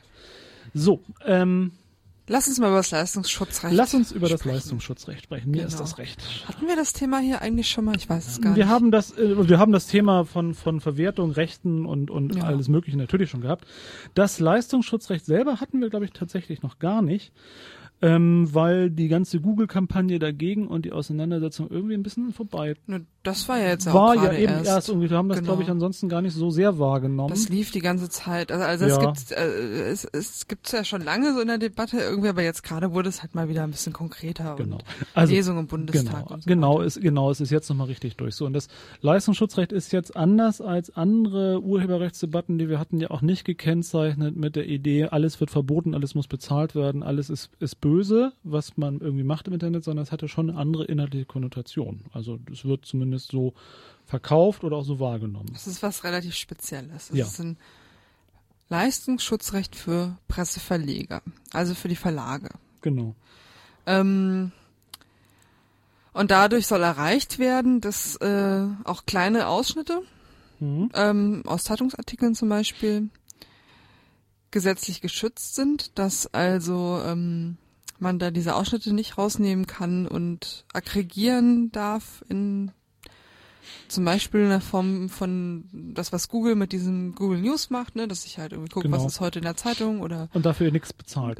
gucke nach Bayern München und dann sehen kann, was ähm, berichten ja. die ganzen. Ich persönlich habe ja immer schon gedacht, also deshalb war ich glaube ich auch so, ich habe mich, also ich habe immer gedacht, dass tatsächlich sowas Geld kostet. Also ich war, ich gebe es offen zu, also ich habe immer gedacht, diese ganz offensichtliche Nutzung, dass eine, dass Google eine, ein, ja sogar ein News App Reader oder sowas macht, also eine bestimmte, also damit ja auch ein Eigene An- Anbieter wird, ja, also Anwendung. Dienst, an, also ein Dienst auch als Leistungsmerkmal Mhm. anbietet. Das machen ja auch manche andere Anbieter von, von, von Mailportalen oder so, dass sie so einen News-Teil da irgendwie mit durchlaufen lassen, das aber nur bestückt wird durch Meldungen, also DPA-Meldungen. DPA zum Beispiel verkauft ja zum Beispiel seine Kurzmeldung ja für Geld. Ja. Und darauf machen andere Zeitungen ja wiederum, schreiben die um oder nicht mal oder setzen, was ich, nur, nur ein Komma um oder so. Und dass das so zu nutzen, habe ich, habe ich immer in meiner Naivität Mhm. gedacht, kostet sowieso was. Aber das war scheinbar eine Fehlwahrnehmung in meiner Ja, das ist ja Wahrnehmung. was anderes, ne? Ja. Also die, ähm, das, was die Nachrichtenagenturen machen, Ja, wie DPA oder AP oder so, das kostet Geld. Das, was Google da macht, ist ja eher sowas wie ein Pressespiegel.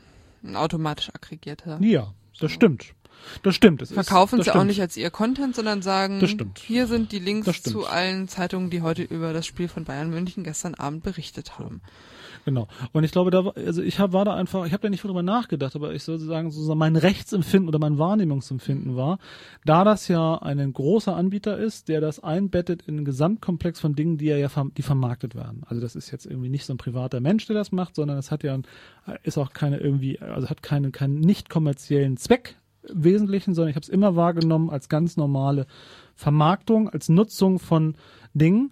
Und genau das ist der Streitpunkt. Also genau das, glaube ich, ist das Herz auch der Argumentation letztendlich. Muss Google dafür zahlen, weil es das eben in der besonderen Situation macht als kommerzieller Anbieter, der die Leistung anderer in, einfach umsonst haben will.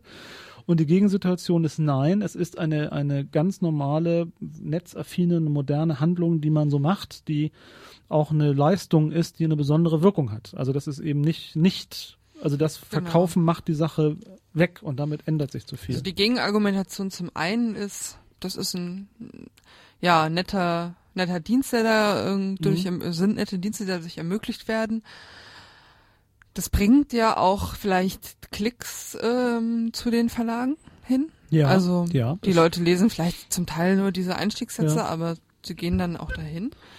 Äh, wo es dann ja übrigens auch, auch nichts kostet, sich das anzugucken. Aber dann sind dann die Großteil, zum Werbeneinnahmen Großteil, da, zum genau, Großteil. zum Großteil. Ja. Ähm, und die andere Argumentation ist aber vor allen Dingen, dass ähm, wenn die Presseverlage da gerne Geld für hätten, Mhm.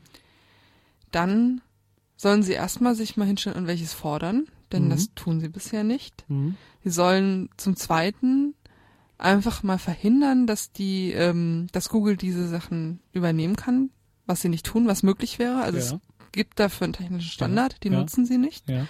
Da sagen sie jetzt zum Teil, wie hier der äh, Käse, der Google, ähm, äh, der der Lobbyist von Springer, Mhm. Dass äh, dass das alles veraltet ist und man da endlich mal neue Standards. Aber das ist Quatsch. So, das Ja. haben halt Leute auseinandergenommen. Seine Argumente sind nicht stimmig.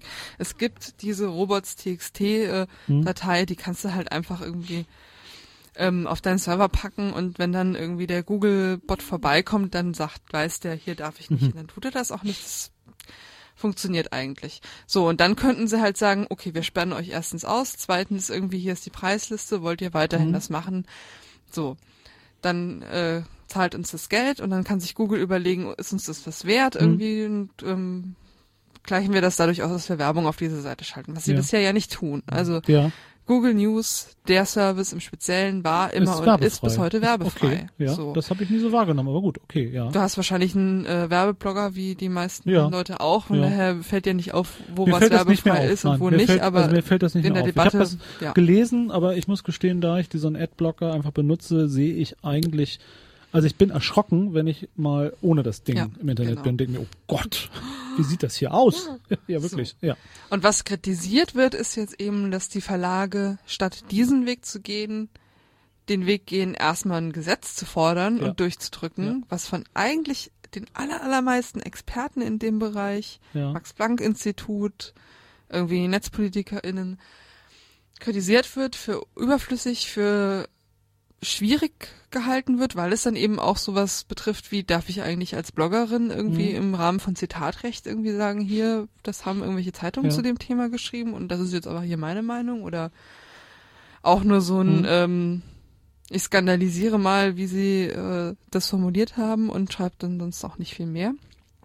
Darf ich das jetzt noch in Zukunft? Mhm. Also, es wird von allen ExpertInnen äh, abgelehnt, was da passiert. Trotzdem sieht es so aus, als ob das mit der Koalitionsmehrheit dann irgendwie durchkommt. Im Moment gerade ist es äh, in die Ausschüsse verwiesen. Und es gibt halt einzelne Netzpolitiker bei der FDP zum Beispiel, die sagen, das ist Unsinn, aber ja, Ja. wahrscheinlich wird die FDP die Kröte schlucken und das machen. Es ist ja auch bald Wahlkampf und da will Ja. man es vielleicht sich auch nicht verderben mit den Und. So ist es. Und was ich sehr spannend finde, ist natürlich tatsächlich, also während ja diverse andere Versuche der, der, der gesetzlichen Regelung von solchen Sachen ab, nicht funktioniert haben oder zurückgedrängt worden sind, es flutscht hier sowas durch. Es flutschten zwei Dinge durch. Erstens, es gibt das erste Mal ein Gesetz, das Internet-Urheberrechte sein soll. Vielleicht Low-Level, auch nur als erster Schritt. Und tatsächlich, die Logik die, die, dass sofort der Staat mit einem neuen Gesetz ein Problem regelt, statt das tatsächlich auf geltender Grundlage genauso zu machen. Also ich habe eine Leistung, jemand nutzt die und normal wäre tatsächlich, ich schreibe dem eine Rechnung oder ich versuche das zu untersagen. Das sind die beiden Varianten. Das ist ganz normales Zivilrecht. Ich will dafür Geld oder ich will, dass es unterbleibt. Das beides passiert gerade eben nicht. Das ist ein sehr richtiges Argument, denn tatsächlich wird damit eine Sondersituation gemacht. Denn ähm, natürlich könnte jeder Verlag und macht doch jeder Verlag das, wenn in anderer Verwertungslogik das passiert. Da braucht es auch kein neues Gesetz. Und tatsächlich würde das dann ausgedealt werden müssen. Denn die Verlage partizipieren ja genau von dieser Großsuchroutine, von diesen Dingen sehr viel, weil es eine Logik der Offenheit zeigt und der, der Präsenz. Also der, und sie machen auch ein bestimmtes Internetangebot, was ja so offen sein soll, Ja. was jeden locken soll, was die Leute weil holen sich- soll. Weil sich auch die Nutzungs das Nutzungsverhalten Genau. ändert, weil die Leute heute nicht Stammleserinnen sind von, Ja. Sondern sagen, da habe ich einen ich guten. Artikel in der FAZ Genau. gelesen und da Ja. nochmal was in der Süddeutschen Ja. und ich gucke mir alles an. Ja, oder weil tatsächlich ja das der Einstieg sein kann, sich dann mal eine Ausgabe auch gleich in E-Format zu kaufen, was ja problemlos geht. Die Genau. eine einzige, weil ich finde, oh, das ist so interessant, deshalb will ich da noch mehr von haben. Was auch immer. Also es gibt ja zumindest, ob das jetzt funktioniert oder nicht, das wäre nochmal ein nächstes Thema mit dem Zeitungssterben verbunden. Aber ähm, es ist ja der Ansatz zu einer anderen Art des, also zu einer anderen Art des, des, des Käufer-Angebotsverhaltens, des Users, Medienverhaltens. Und was hier gemacht wird, und das ist ganz klassisch, es soll das Vorhandene stabilisiert werden und nicht das Neue gelassen. Und deshalb ist es genauso, also in dem Gesichtspunkt ist es genauso etwas ähm, Böses wie viele andere Urheberrechtsgesetze, die wir bisher hatten, weil sie versuchen etwas zu verteidigen, was technisch vielleicht auch nicht mehr verteidigenswert ist und sich drücken vor der Antwort, wie passe ich mich der neuen Welt an. Mich hat es trotzdem überrascht, weil ich in meiner Wahrnehmung das immer mitgebucht habe. Ich habe immer tatsächlich, und da war ich wahrscheinlich schon davor, ich habe immer gedacht, natürlich wollen Verlage oder Dinge dafür Geld und schreiben deshalb Rechnung und es gibt Deals, es gibt einen Vertrag, es gibt, also das war, glaube ich, wirklich meine Wahrnehmung, dass sowas sich dann schon regelt auf normalem zivilrechtlichem Wege und eben, dass sich da gar nichts regelt und stattdessen jetzt ein Gesetz kommt, das ist genau der, der Mist im Urheberrechtsdebatten in Deutschland vor allen Dingen, der, der, der, der, der tückisch ist, der sehr tückisch ist. Trotzdem gibt es auch die andere Debatte, wie ich sie wahrgenommen habe, dass gesagt wird, dass Google nicht unbedingt der Bündnispartner für Freiheit und Offenheitsforderungen äh, sei und dass man das Genau. nicht vergessen soll und Google mitnichten so ne, also nicht unböse ist, wie es tut. Don't be evil. Don't be ja, die evil. haben jetzt äh, vor zwei Wochen oder so, als es dann kurz davor war, nochmal im Bundestag verhandelt zu werden, einfach mal schön auf die die Google-Startseite für die deutschen Userinnen und so einen Text Ja. gepasst. Du, willst du die Freiheit in deinem Internet bewahren? Dann schau, informier dich doch hier mal über dieses Leistungsschutzrecht. Ja. Und dann haben sie konnte man seine E-Mail-Adresse angeben. Ich weiß gar nicht, was dann danach passiert ist. Und das ist was, was Google in letzter Zeit irgendwie schon öfter mal versucht hat. Ja. Also tatsächlich irgendwie zu Sachen auch zu mobilisieren. Ähm. Es gab auch schon im Oktober so ein, ähm, da äh, wurde berichtet von Seiten ja Netzpolitik, digitale Gesellschaft so aus der Ecke, dass ähm, ausländische, also nicht in Deutschland ansässige ähm, NGOs im Bereich Netzpolitik gesagt haben, hey, ich, wir haben von Google gehört, ihr plant da gerade irgendwie so einen Aktionstag für Ja. den so und so vielen. Die so, ähm, wir planen noch nix, aber Mhm. Also wo so ein bisschen Ja, ja, so ein bisschen Druck und Bewegung schon mal gemacht. mobilisiert ja, werden Ja. sollte irgendwie von irgendwelchen Leuten bei Google. Also ja, hm, interessant irgendwie. Und da gab es jetzt eben auch eine Debatte zu dem Thema ähm, auf Netzpolitik zwei gegensätzliche Artikel, wo dann Mhm. gesagt wurde, von dem einen, ja, ich meine, wenn die doch auf unserer Seite sind in dem Fall, irgendwie machen wir halt so eine Mhm. lose Koalition, ne? Modern. Und ähm, dann eher so aus der Ecke Netzkritik, das sind schon so die Leute, die in, der 90, in den 90er Jahren schon irgendwie komplizierte, gut politisch durchdachte Positionen zu Dingen Mhm. irgendwie wichtig fanden, die halt sagten, hier, Google ist halt tatsächlich irgendwie, also gibt sich als äh, guter Koalitionspartner und sobald sie aber an einem Punkt sind, wo es ihnen nichts nutzt, dann machen sie auch wieder einen Deal, der uns schadet. So. Also sie machen ja Deals ohne Ende. Also man hat ja dieses Skandal um China so ein bisschen gehabt, man hat auch andere Bereiche und man hat ja Google auch als als als echter Markt, also man hat ja eine Monopolstellung verschiedener Großmonopole, die sich um das gleiche das gleiche rangeln, also um Content, um Inhalt, um um Wahrnehmbarkeit. Das ist Google, das ist Apple, das ist ähm, auch noch Amazon und und und vielleicht Ja. noch also das Microsoft eigentlich eher nicht mehr so richtig und ähm, dass das ja eben auch eine ganz normale auch Image Auseinandersetzung ist, weil das ja, also das, es ist ja letztendlich, also es ist Monopolisierung von bestimmten Dingen, es ist eben sehr unfrei in Wirklichkeit, aber die lebt ja auch davon, dass bestimmte Zeichen und Werte eingehalten werden oder dass bestimmte Distributionsketten auch so sind. Ähm, und ich finde das eine sehr richtige Problematisierung, denn denn also die, die Nutzung bestimmter Techniken leitet uns ja auch. Also ich möchte jetzt nicht an irgendwelche Zukunftsfilme der 80er oder so, an den Weltbeherrschungskonzern oder ne, so denken, aber, aber das ist nicht so frei, wenn nur noch eine Suchmaschine diejenige ist, die uns die Vorschlagslisten von dem, was wir jetzt finden sollen, liefert und das Mono, die Monopolstellung hat. Also man ist ja fast dankbar darüber, dass Microsoft ähm, das noch versucht, also Ja. mit der eigenen Maschine oder dass Apple versucht, Landkarten zu machen, Mhm. was nicht so gut funktioniert hat, aber immerhin. Also Und dass es auch noch die, die tapferen äh, freies Wissen-Aktivistinnen gibt, Freies die sowas Wissen, machen wie OpenStreetMap. OpenStreetMap, in der Tat. Also die ganzen alten Kämpfer, die sagen, genau das wollen wir sicher gemeinnützig und gemein halten. Mhm. Und Google sich ja letztendlich hier genau dieser Koalition bemächtigt. Also so tut, als sei die Verfügbarkeit für alle, von alle, für alle der Kampf, aber als Großkonzern. Das ist ein Bruch. Und ich bin mir auch nicht so sicher, wie ich das dann finden soll. Also weil ich dann denke ich ganz herzlich, sollen die doch auch zahlen dafür, dass andere das machen. Ja. Sollen sie doch genau das tun. Nur dann ist die Kritik, warum gibt es dann nicht mal diesen zivilrechtlichen Aushandlungsprozess zwischen dem einen und anderen? Denn dass Bertelsmann oder Springer jetzt kleine, winzige Läden seien, die stehen K.O. im Angesicht von Google wären, ist ja auch Quatsch. Also da ist ja Milliarde auf Milliarde trifft da. Ich, also ich, ich weiß nicht. Wie läuft es in anderen Ländern? Haben wir das da irgendwie feststellen können? Oder? Das, äh, es scheint ein, ähm, da scheint Deutschland so eine Vorreiterrolle Na, einzunehmen. dann mal zu. In der Vorreiterrolle Gesetze zu erlassen, das passt ja auch Genau. Ja. Äh, Kurios ist auch, was jetzt, ähm, was jetzt also für, für, für Äußerungen kommen, ne? Zum Beispiel von, ähm, von Herrn Döpfner, Der ewige Herr Döpfner, ja. der ähm, dann in einem Interview sagte zu dem Thema mit äh, also Google jetzt ähm, Ja. Moment, ich muss mal meine Augen müssen die richtige Stelle finden. Also auf die Frage, ähm, wie er das, äh, ja, wie er darauf reagiert, wenn jetzt Google da versucht, äh, massiv Stimmung zu machen, sagt er halt, wir blicken in eine düstere Zukunft. So sieht es aus, wenn Netzmonopolisten Politik machen. Mal eben die die Homepage zu benutzen, um Stimmung für die eigene Sache anzufachen. Das würden sich Verlage niemals leisten. Ja, wenn, genau. wenn sie es täten, würde ein Sturm der Empörung über die, über sie hineinbrechen. Zu Recht. Das wird sich Verlage, haha. Nee, also ich habe auch Ja. tatsächlich Ja. in der Presse äh, bisher noch keine tendenziös falschen Artikel zum Thema Leistungsschutzrecht. Ausgeschlossen.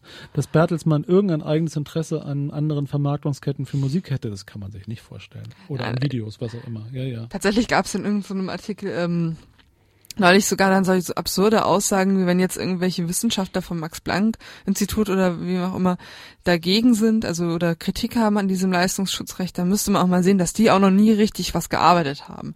Also auf dem Niveau Genau, wird da genau. Stimmungsmache Ja, ja, betrieben äh, genau. für dieses Gesetz. Ja, und das ist natürlich, also das ist natürlich auch bresig bös und ist dann wiederum auch, spiegelt wieder, ist eine ganz konservative Regulationswelt, die einfach auch das Moderne nicht versteht. Ja. Ich weiß es letztendlich nicht wirklich genau. Ich muss es ehrlich sagen, ich weiß es nicht. Ich finde, das ist eine Frage, ähm, wo ich in sehr viel Widersprüchlichkeit bin. Mhm. Und ich finde die Google-Kampagne in ihrer lautlosen, lautlosen, aber doch nachhaltigen, soften Art, glaube ich, sehr intelligent, wenn ich nochmal drüber nachdenke, weil sie mit dem, ich weiß es nicht genau, sehr konstruktiv umgehen. Also weil sie genau das ja aufnehmen. Sie spielen mit, mit, also sie sagen nicht, wir haben recht, sondern sie ziehen rüber. Also sie sagen, sie, sie, ich finde, sie, sie korrespondieren genau mit dieser, mit dieser Unsicherheit.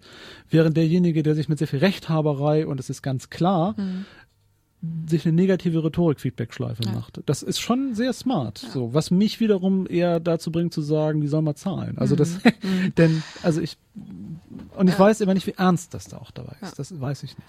Also ich bin da, Ja, ähm, also ich denke, dass dieses Gesetz Unsinn ist in der Form. ja. Ich weiß auch nicht genau, wie die Verlage in Zukunft irgendwie ihre Leistungen honoriert kriegen werden oder ob sie es überhaupt honoriert kriegen werden oder ob wir nicht doch ganz andere Modelle brauchen ähm, als jetzt irgendwie Verlag. Ja. Verlagswesen so, also ich glaube schon, dass es noch Journalismus geben wird, aber vielleicht nicht in Form von Verlagen. Dann können wir uns auch gleich nochmal das Thema Zeitungssterben anschauen. Ja. Was ich denke zu dieser Google-Debatte, äh, Google-Kampagne ist folgendes. Es gibt, gibt glaube ich, also ich habe da so, ein, so eine Art Vertrauen in das Politische im Menschen. Ich glaube, Menschen merken das, ob sie von einer Marketingmaschine angesprochen werden oder ob ein Thema sie politisch tatsächlich selbst affiziert. Mhm. Und ähm, nach den Erfolgen der Netzbewegung in so Themen wie äh, Zensursolar und so gibt es, glaube ich, viel Interesse daran, wie kann man das weiter nutzen. Ne? Das ist zum Ja. einen halt diese ganze Campaigning-Geschichte irgendwie mit diesen ganzen Petitionen, die jetzt überall gemacht werden. Zum anderen ähm, halt auch zum Beispiel von den netzpolitischen Organisationen in den USA ein großes Ja. Interesse. Ja, wie hatten das bei euch damals irgendwie funktioniert und wie können wir das auch machen, dass wir nur so einen Button drücken müssen und dann Ja. gibt es Massenproteste gegen Sachen, die wir doof finden.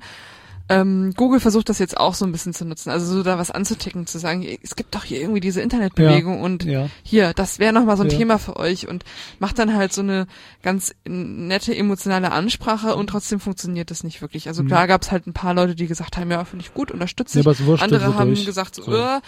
aber letztlich irgendwie ist da Es- keine relevante Größe von Leuten Da irgendwie ist es nicht mobilisiert passiert. Es hat so ein bisschen was wie diese ewige Spendenaufrufe auf Wikipedia, wo man auch denkt, es nervt so Ja, langsam ein bisschen. Ist genau. nicht schlimm, aber es stört. Das stimmt. Also es hat auch nicht gezündet.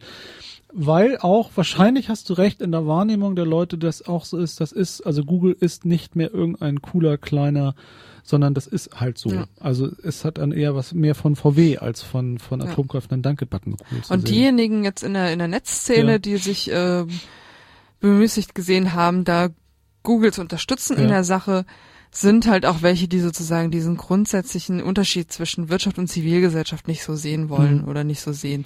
Ich weiß nicht, ob du diesen ähm, Link angeklickt hast, den ich da mitgesammelt habe, die steile These der Woche von von Michi Seemann von MS Pro, der dann mal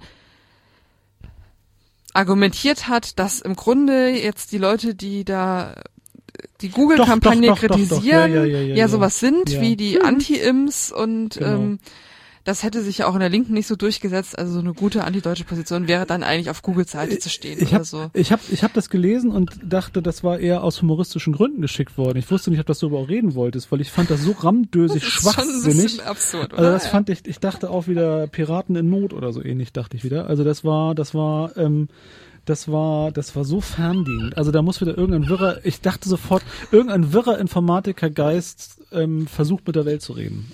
Also ich weiß auch nicht. Das ist, das ist, Der also das ist. Kulturwissenschaftler. Der ist, nein. Doch, Wo ist der das geworden? in Lüneburg. also ich könnte jetzt alle meine Vorurteile, die ich über diese beknackten Studiengang für debile Hausfrauen und überflüssige Jungs irgendwie habe, austoben.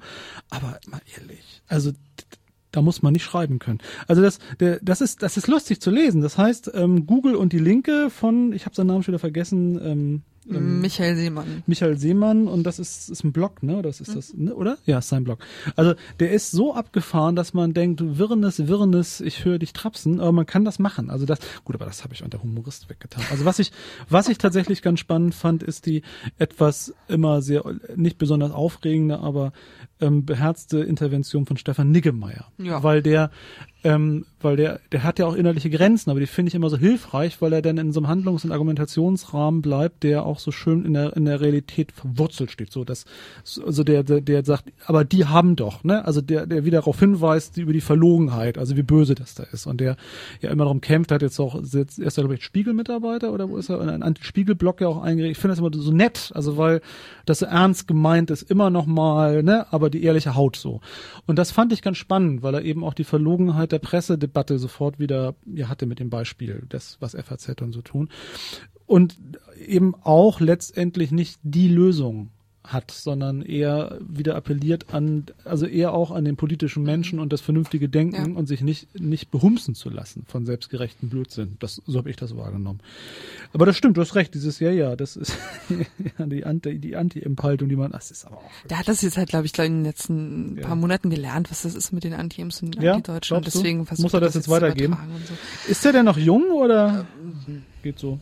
Älter als ich. Also, Dann ist er nicht mehr jung. Es tut mir leid. Ich möchte dir nicht zu nahe treten, aber ich bin irgendwann. auch nicht mehr jung. Eben, also Nee, irgendwann, Also, äh, also naja. irgendwann, so ist das auch mal, hat man auch das, hat man das auch mal hinter sich als Schutzargument, Welpenschutz. Gut, okay. Also, Was die Lösung angeht, hoffe ich ja tatsächlich drauf, dass äh, so ein paar der jetzt freigesetzten Kräfte, die so im so äh, Financial Times oder so in dem Bereich gearbeitet haben, Ja. jetzt mal sagen, hier, das lass uns doch mal so versuchen oder lass es doch mal so versuchen und vielleicht sich irgendwie also das finde ich auch. Also So. ich habe darüber auch nachher, wir können ja gleich mal, wir könnten nahtlos wechseln genau zum Zeitungssterben. Also weil die aufgerufene Frage ist ja tatsächlich Internet News, Internet Zeitung, Internet Vermarktung, Internet Nachrichten. Wie kann man das eigentlich tun? Und es gibt darauf bisher keine, in Deutschland keine überzeugende Antwort. ich Ähm, glaube in anderen Ländern auch nicht. Ich also, bin mir bei Huffington Post nicht sicher. Ich finde, sie ist nicht wirklich lesbar. Ich weiß Ja. es nicht genau, weil der amerikanische ähm, ähm, Presse-Layout-Gefühl vielleicht einfach so anders ist als meiner, ähm, dass ich damit nicht klarkomme. und so der Guardian, der ja immer als sehr im Ja. Internetzeitalter Ja. angekommen gesehen wird, die machen auch Verluste mit der das Geschichte. ist Also garantiert so. wirtschaftlich ist das So. nicht. Also man wartet letztendlich so ein bisschen auf die Brand 1 Idee fürs Internet. Denn also tatsächlich ein Magazin, was auch immer, also ein, eine, also also wir haben die Situation, also wir, über Musik zwischendurch gleich weiter, ich weiß nicht. Lass mal kurz noch weiter. Also, weil wir haben ja nahtlos die Frage ja auch, wie vermarkten eigentlich, was machen Zeitungen, damit sie im Internet online Geld verdienen? Beziehungsweise es, es werden Zeitungen dicht gemacht. Wir haben jetzt Financial Times Deutschland, ein Projekt, das niemals Gewinn gemacht hat. Das hat, also war ein Hochpreisprojekt, ein Versuch einer, einer, einer intelligenten oder zumindest nicht nur bräsigen Blödzeitung für Wirtschaft und alles Mögliche mit auch Online-Strategie zu vermarkten. Wir haben den Untergang äh, von, von sowas ganz Einfachem wie äh, Prinz Hm. weil man das nicht mehr braucht. Also weil sowas irgendwie nicht, also Szene Hamburg gibt's noch, aber Prinz irgendwie braucht keiner mehr. Das soll wohl nur noch irgendein Online-Angebot bleiben oder auch nicht mehr. Keine Ahnung, wer, wer kehrt? Wer, ja eben, wer kehrt? Es ist eben, es kehrt selbst darum niemand mehr. Und wir haben die, wer kehrt? Und wir haben die Frankfurter Rundschau, die wahrscheinlich, weil zu viele ihrer Lehrer jetzt nicht mehr nur pensioniert, sondern auch gestorben sind, die die früher gelesen haben, weil ich wurde in meinem Alter wurde mit der Frankfurter Rundschau noch als Leitmedium im Gemeinschaftskundeunterricht gequält äh, mit schon damals langweiligen Artikeln und da ist einfach die langweilige Leserschaft mit der einfach zusammengestorben. So, die haben keinen Weg irgendwo hingefunden und haben tatsächlich es nicht mal geschafft, eine Seite zu bauen, die man im Internet einfach findet. Also da muss ich sagen, ich bin echt beeindruckt gewesen. Ich bin ja jemand, der morgens gerne im Internet Zeitung liest und es ist mir über lange Zeit nicht gelungen, die Frankfurter Rundschau zu finden. Und das, also ich habe mich jetzt auch nicht übermäßig bemüht, aber ich dachte, das kann nicht sein. Mhm. Also das kann nicht sein. Also ich, da muss irgendwas wirklich echt schiefgelaufen sein bei, bei denen. Denn das, also vielleicht war es auch der, der vielleicht war der Grund, warum sie es so lange gehalten haben. Aber jedenfalls die Zeitung geht tot. Vielleicht haben die Robots, Robots TXT benutzt. Vielleicht haben sie Robots TXT benutzt. Wer weiß das so genau. Jedenfalls gleichzeitig sehen wir, wenn wir ein bisschen genauer hingucken, dass Vermarktungsmodelle, also The Guardian, wo man bestimmte Artikel noch weiterlesen darf, wenn man Geld zahlt. Die Taz, die jetzt immer so einen, so einen, so einen, so einen Hochschiebeblogger hat, wo man sagen kann, ich will das nicht bezahlen. Oder ähm, New York Times nach zehn, äh, ich glaube in 30 Tagen, nach zehn gelesenen Artikeln kriegt man auch ein Angebot, jetzt müsste man zahlen. Die Welt macht das jetzt auch. Die Welt macht seit das auch. neuestem. Okay. Ja. Also es gibt verschiedene Strategien und auch verschiedene Versuche, die Zeitung aufzubereiten, dass sie lesbarer und nutz. Also es ist ja nicht nur das, also das eine ist das, wie zahle ich dafür, sondern auch die Frage, wie präsentiere ich das so, dass es lesbar ist. Die ganzen Apps, Die ganzen Zeitungs-Apps. Wo mich jetzt dann wundert, weil, also da habe ich die absurde Situation, ich kann mir auf mein neues Spielzeug jetzt irgendwie ein Morgenpost oder Tagesspiegel-App herunterladen. Da müsste ich dann Geld bezahlen, das zu lesen. Ich kann aber auch mit meinem Browser das für umsonst Mhm. kriegen.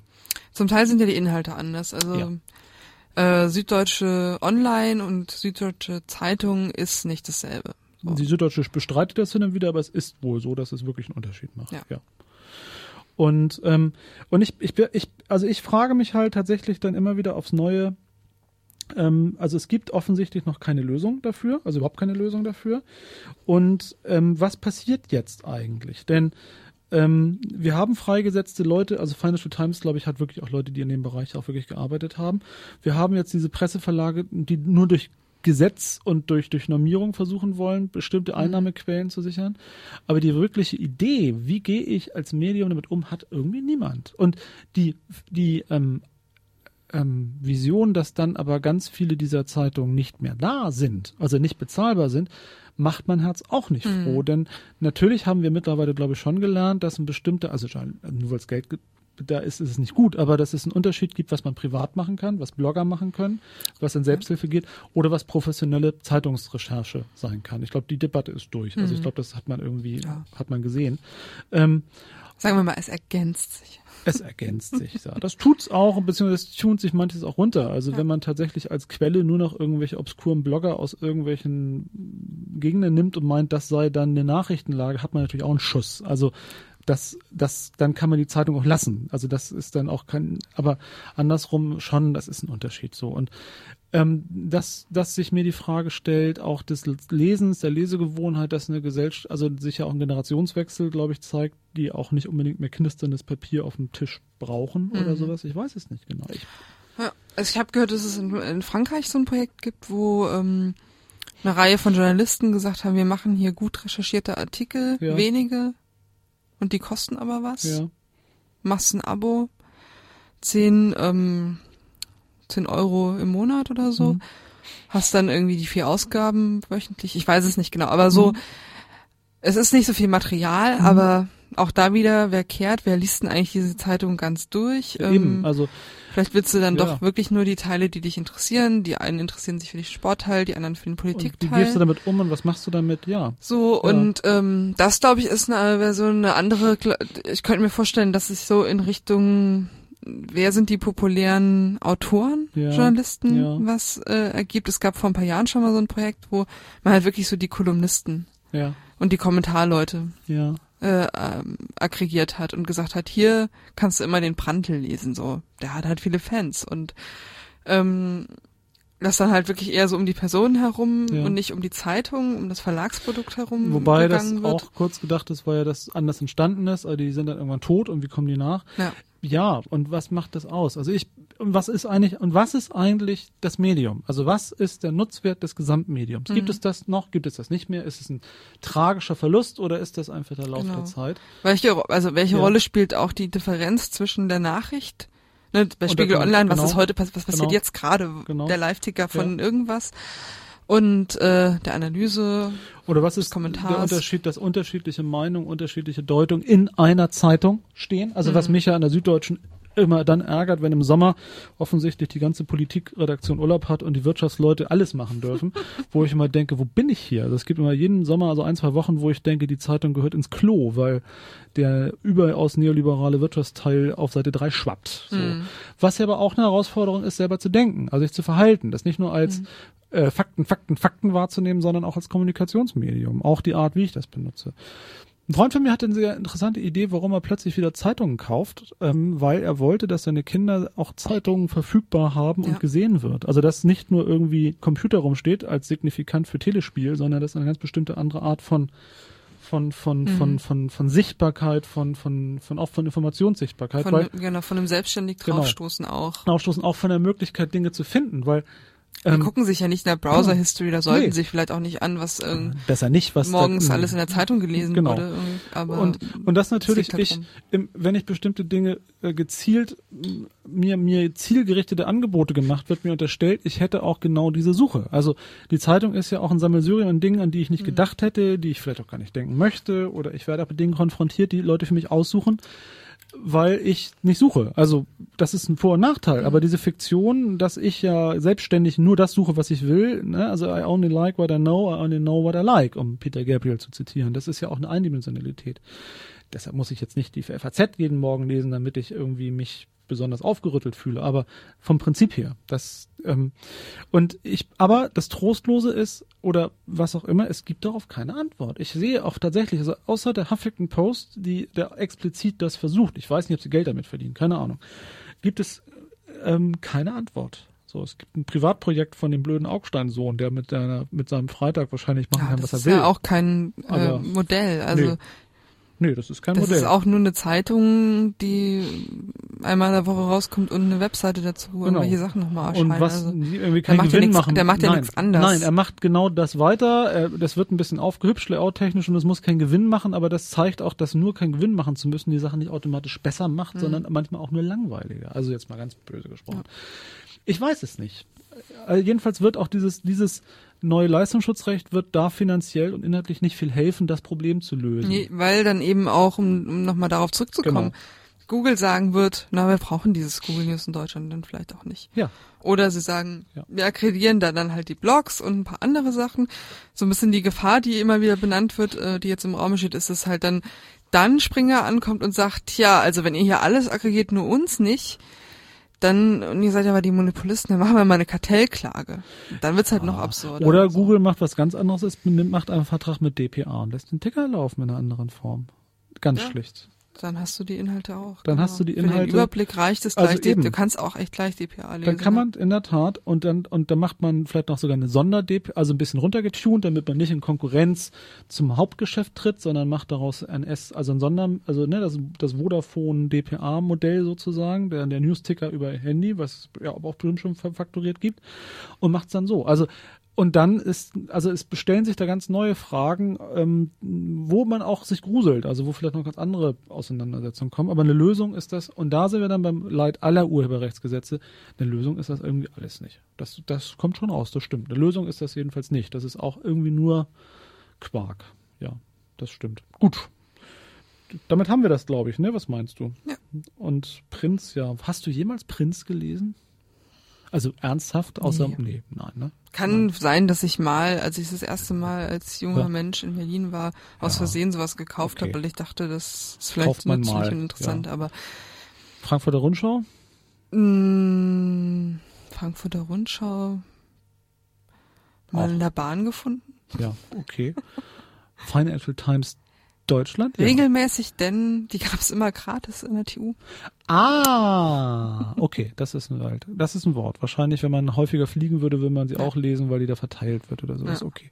Außerdem ist in der Frankfurter Rundschau immer einmal im Monat oder alle Hm. zwei Monate die Beilage How to Spend It, Was? wo man erfährt in einem Hochglanz äh, Magazin? Art, ja, ja. was man eigentlich tun kann, wenn man jetzt dummerweise ein paar Millionen zu viel äh, rumliegen hat und dafür Konsumgüter kaufen will. Also Okay. so Handtaschen für 15.000 Euro oder so. Dafür ist diese Beilage der Financial Times How to Spend It immer gut gewesen. Lustig. Und da muss ich jetzt mal gucken, wie ich da dann rankomme. Das ist eine wirklich spannende Frage. Dafür würden manche Leute wahrscheinlich sogar noch mal 50 Cent im Monat bezahlen, um diese, genau. Okay, gut. Musik, ja? Ja.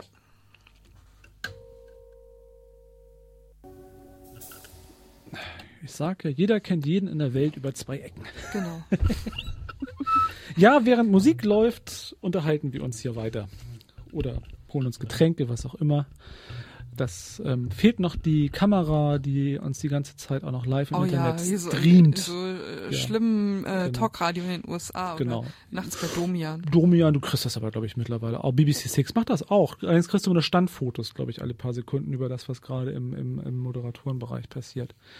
Ähm, ich würde gerne nochmal aus aktuellem Anlass das Thema einfügen, warum offene ähm, Diskussions- und Kommentarforen im Internet Schwachsinn sind. Ja, ich weiß nicht, gerne. wie du dazu Gerne. stehst. Also ich halte es ja mittlerweile für total überholt. Also es gab eine Zeit, wo man dachte, das, erfor das öffnet Debatte und in Wirklichkeit, glaube ich, öffnet es nur Schwachsinn.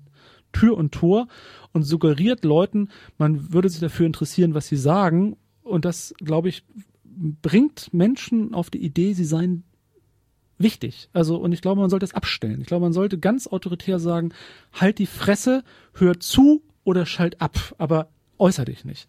Denn auf der FSK-Homepage gibt es ja auch ein sehr offenes Forum. Und ich gucke da immer mal rein und meistens, also ich habe jetzt längere Zeit es nicht mehr geschafft, eine Debatte auszulösen, aber das ist auch in Ordnung, also muss auch nicht sein. Und ähm, es beweist mir immer wieder, dass es endlich weggehört, dass diese ganzen Kommentare weggehören, weil es gab einen Hinweis, einen Art- Artikel der Webredaktion zum Thema Rechtsrock Freiwild. Oh ja. ja. Freiwild.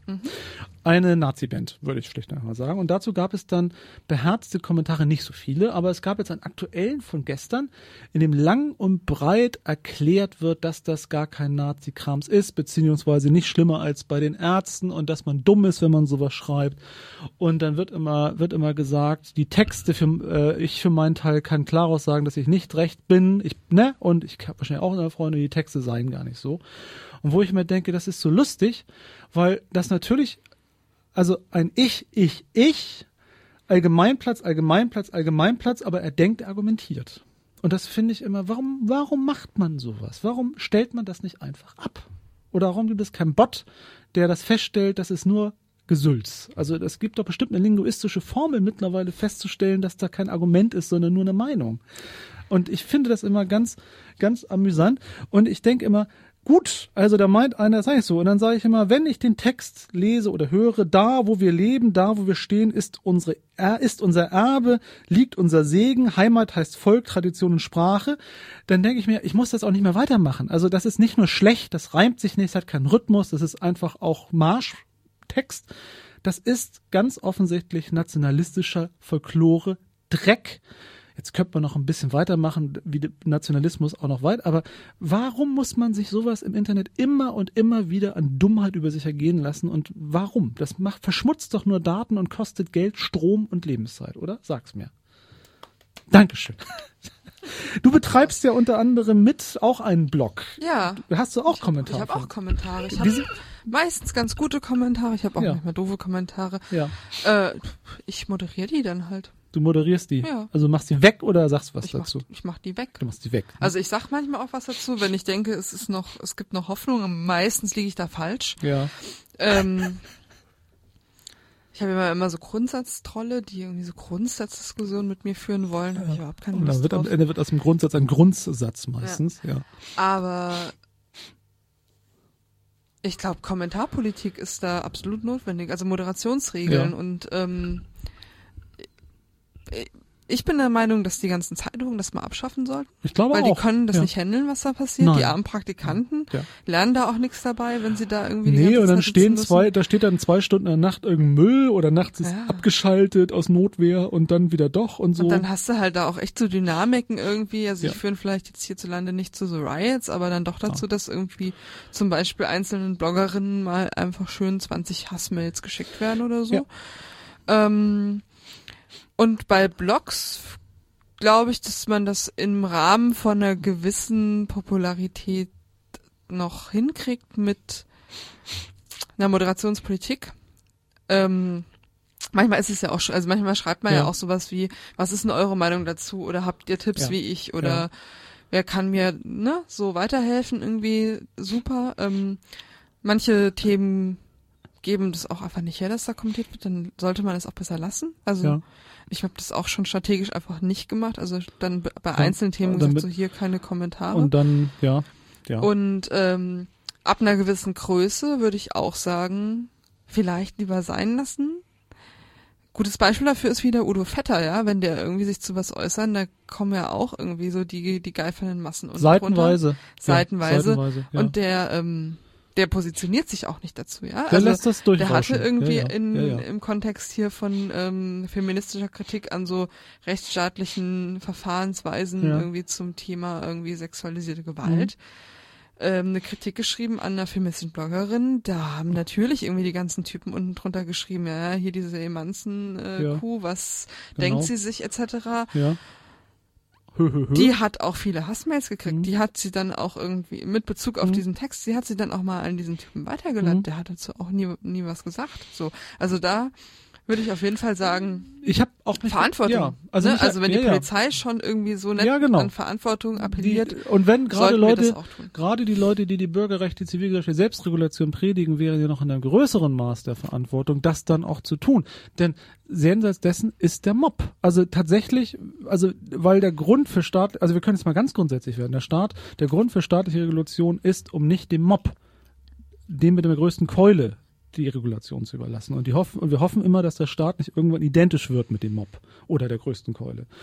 Ähm, und das ist tatsächlich ein echtes Versagen. Ich habe ja bei der einen oder anderen Debatte mir, das ist schon länger her, aber doch mir die, die Mühe gemacht, mich dann durch diese Seiten von Kommentaren und ich frage mich dann immer so ab Seite zwei, spätestens ab Seite drei, warum schreibt da noch jemand? Weil das ist so tief im Sumpf. Also äh, ich habe ja ganz früher, als es noch so Fido und Mausnet gab, das also älteren Menschen wissen, was das war, und so D-Sock-Politik oder sowas, da habe ich das auch noch erlebt, dass es da so beherzt A, B, C, A, B, C hintereinander, übereinander weg, also wo das sozusagen die, die, die Slow-Motion-Debattenforen waren. Und das erinnert mich wirklich an übelstes Gemülle und allen wird die, wird damit die Möglichkeit gegeben, sinnlos auch noch was ähm, zu tun und zu sagen. So, ich finde das sehr, sehr seltsam und Ja. ähm, ich wundere mich auch immer und ich frage mich immer, wie ist sch- kriegt man noch schlimmere Sachen, wenn man nur einen Mailkontakt oder ist diese diese diese Pinnwand-Offenheit noch ein Aufruf zu noch schlechterem Verhalten? Ich weiß das nicht so genau. Also leitet Kommt drauf an, kommt drauf an. Also wenn, wenn du irgendwie eine äh, Morddrohung oder Vergewaltigungsfantasien von Okay. einem anonymen Okay. Remailer kriegst, Okay, das, das- ist schon schlimmer als das das, was irgendwie in einer, so einem üblichen Spiel Das Online-Artikel ist drunter kommt.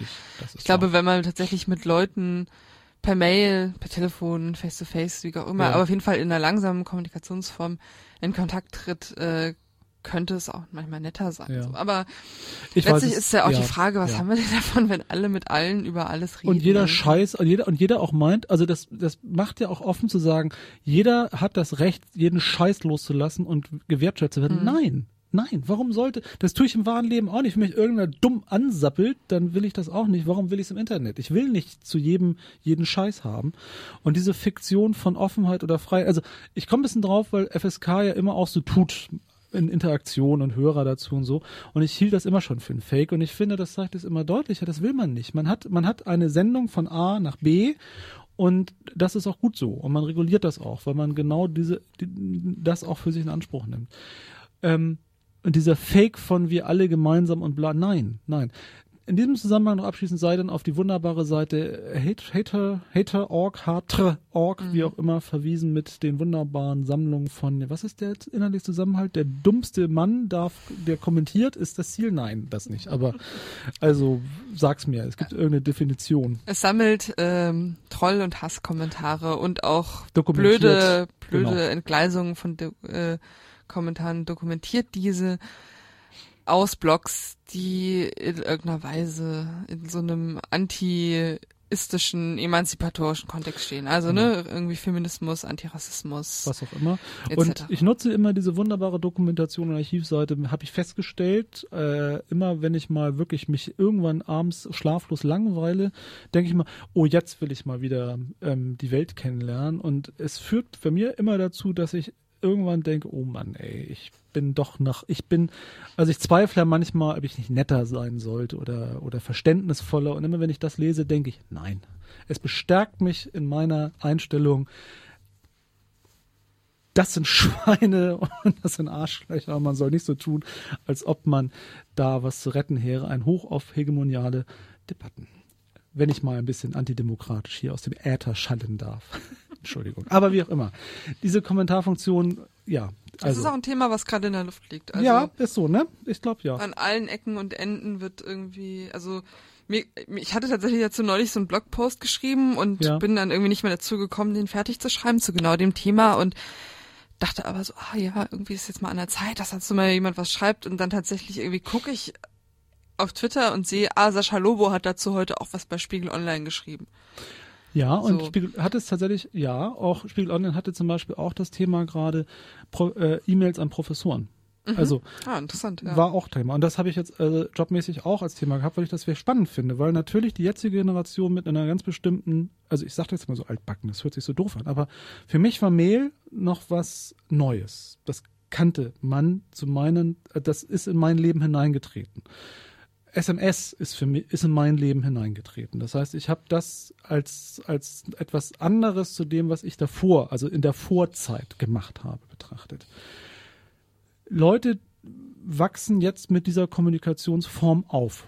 Denn es gibt schon ein bisschen länger Mails und mittlerweile ist auch völlig normal, im Professor eine Mail zu schreiben. Also es wäre in meinem Studium, äh, ne, also das, also die Hausarbeit per Mail einzureichen, in Kommunikation zu treten, was auch immer. Also das ist eine und diese und Leute nehmen das, äh, es ist eine Form, die auch einen Inhalt birgt. Und ich finde es interessant, wie hier genau diese Debatte der, der, der, der Sozialisation sozusagen dieser Kommunikationsform im normalen Raum, weil jetzt auch jede normale Autorität das mitnutzt. Also die Mail oder die SMS, die Kurznachricht, das soziale Netzwerk ist nicht mehr nur was für die Buddies, sondern es ist in, es ist in einer ganz normalen, autoritären Striktenheit der Welt völlig eingebettet und nicht jetzt aus dem Büro Normalitäten, sondern eben auch äh, dass, dass der Mensch, der das also quasi von Kindesbeinen an gelernt hat, jetzt mit dieser Kommunikationsform an der Uni landet und erstmal erklärt bekommen muss, was dort an anderen Normalstandards jetzt ergänzend dazugetan werden muss. Das finde ich sehr spannend. Also ich weiß, dass eine der Lehrenden in dem Bereich, wo ich tätig bin, da einen extra Kurs einbaut in ihren Zeit, den Leuten zu erklären, in welcher Form sie bitte Mail zu schreiben haben. Das ja, ist sehr spannend. Ich finde das sehr spannend. Als Reaktion darauf, Leuten bestimmte Kulturfertigkeiten der Sprach, Sprach ähm, in ein neues Medium hinein zu übersetzen.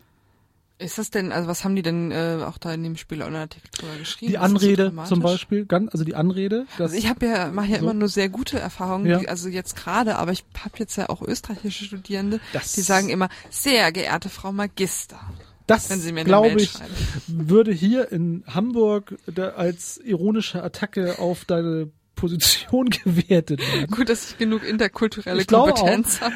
Also einfach, das verstehe ich aber auch, ist die Frage der Anrede und auch die Frage des Zeitverbrauchens und der Voraussetzungen, was will man eigentlich zu formulieren. Also man muss ja trotzdem, wenn man das schreibt, auch schreiben können. Wer bin ich, was will ich, warum, wieso, weshalb und und so. Also diese ganzen normalen Dinge.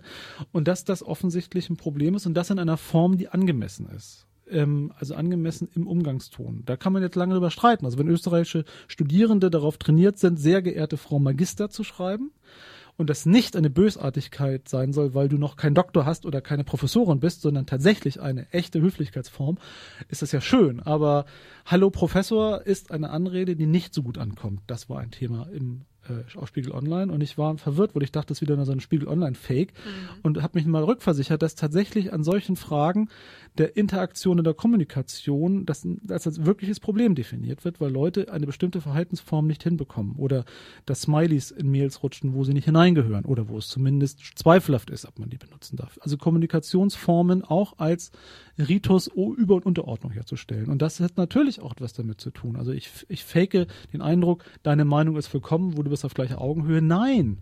Du sollst, du dusselige Sau, sollst mit deinem Freiwildrock mich nicht behelligen. Ich, du, ich sag dir, ich halte dich für dumm, also halt die Klappe. Also das ist ja die ehrliche Ansage. Ich will mit dem nicht so tun, als ob ich offen debattiere. Ich habe eine Meinung und sage, so ist es. Und dass eben die Mail an den Herrn Professor oder die Frau Magister eben eine von, von an ist. Also nicht auf Augenhöhe, ne? Wo gesagt wird, ne?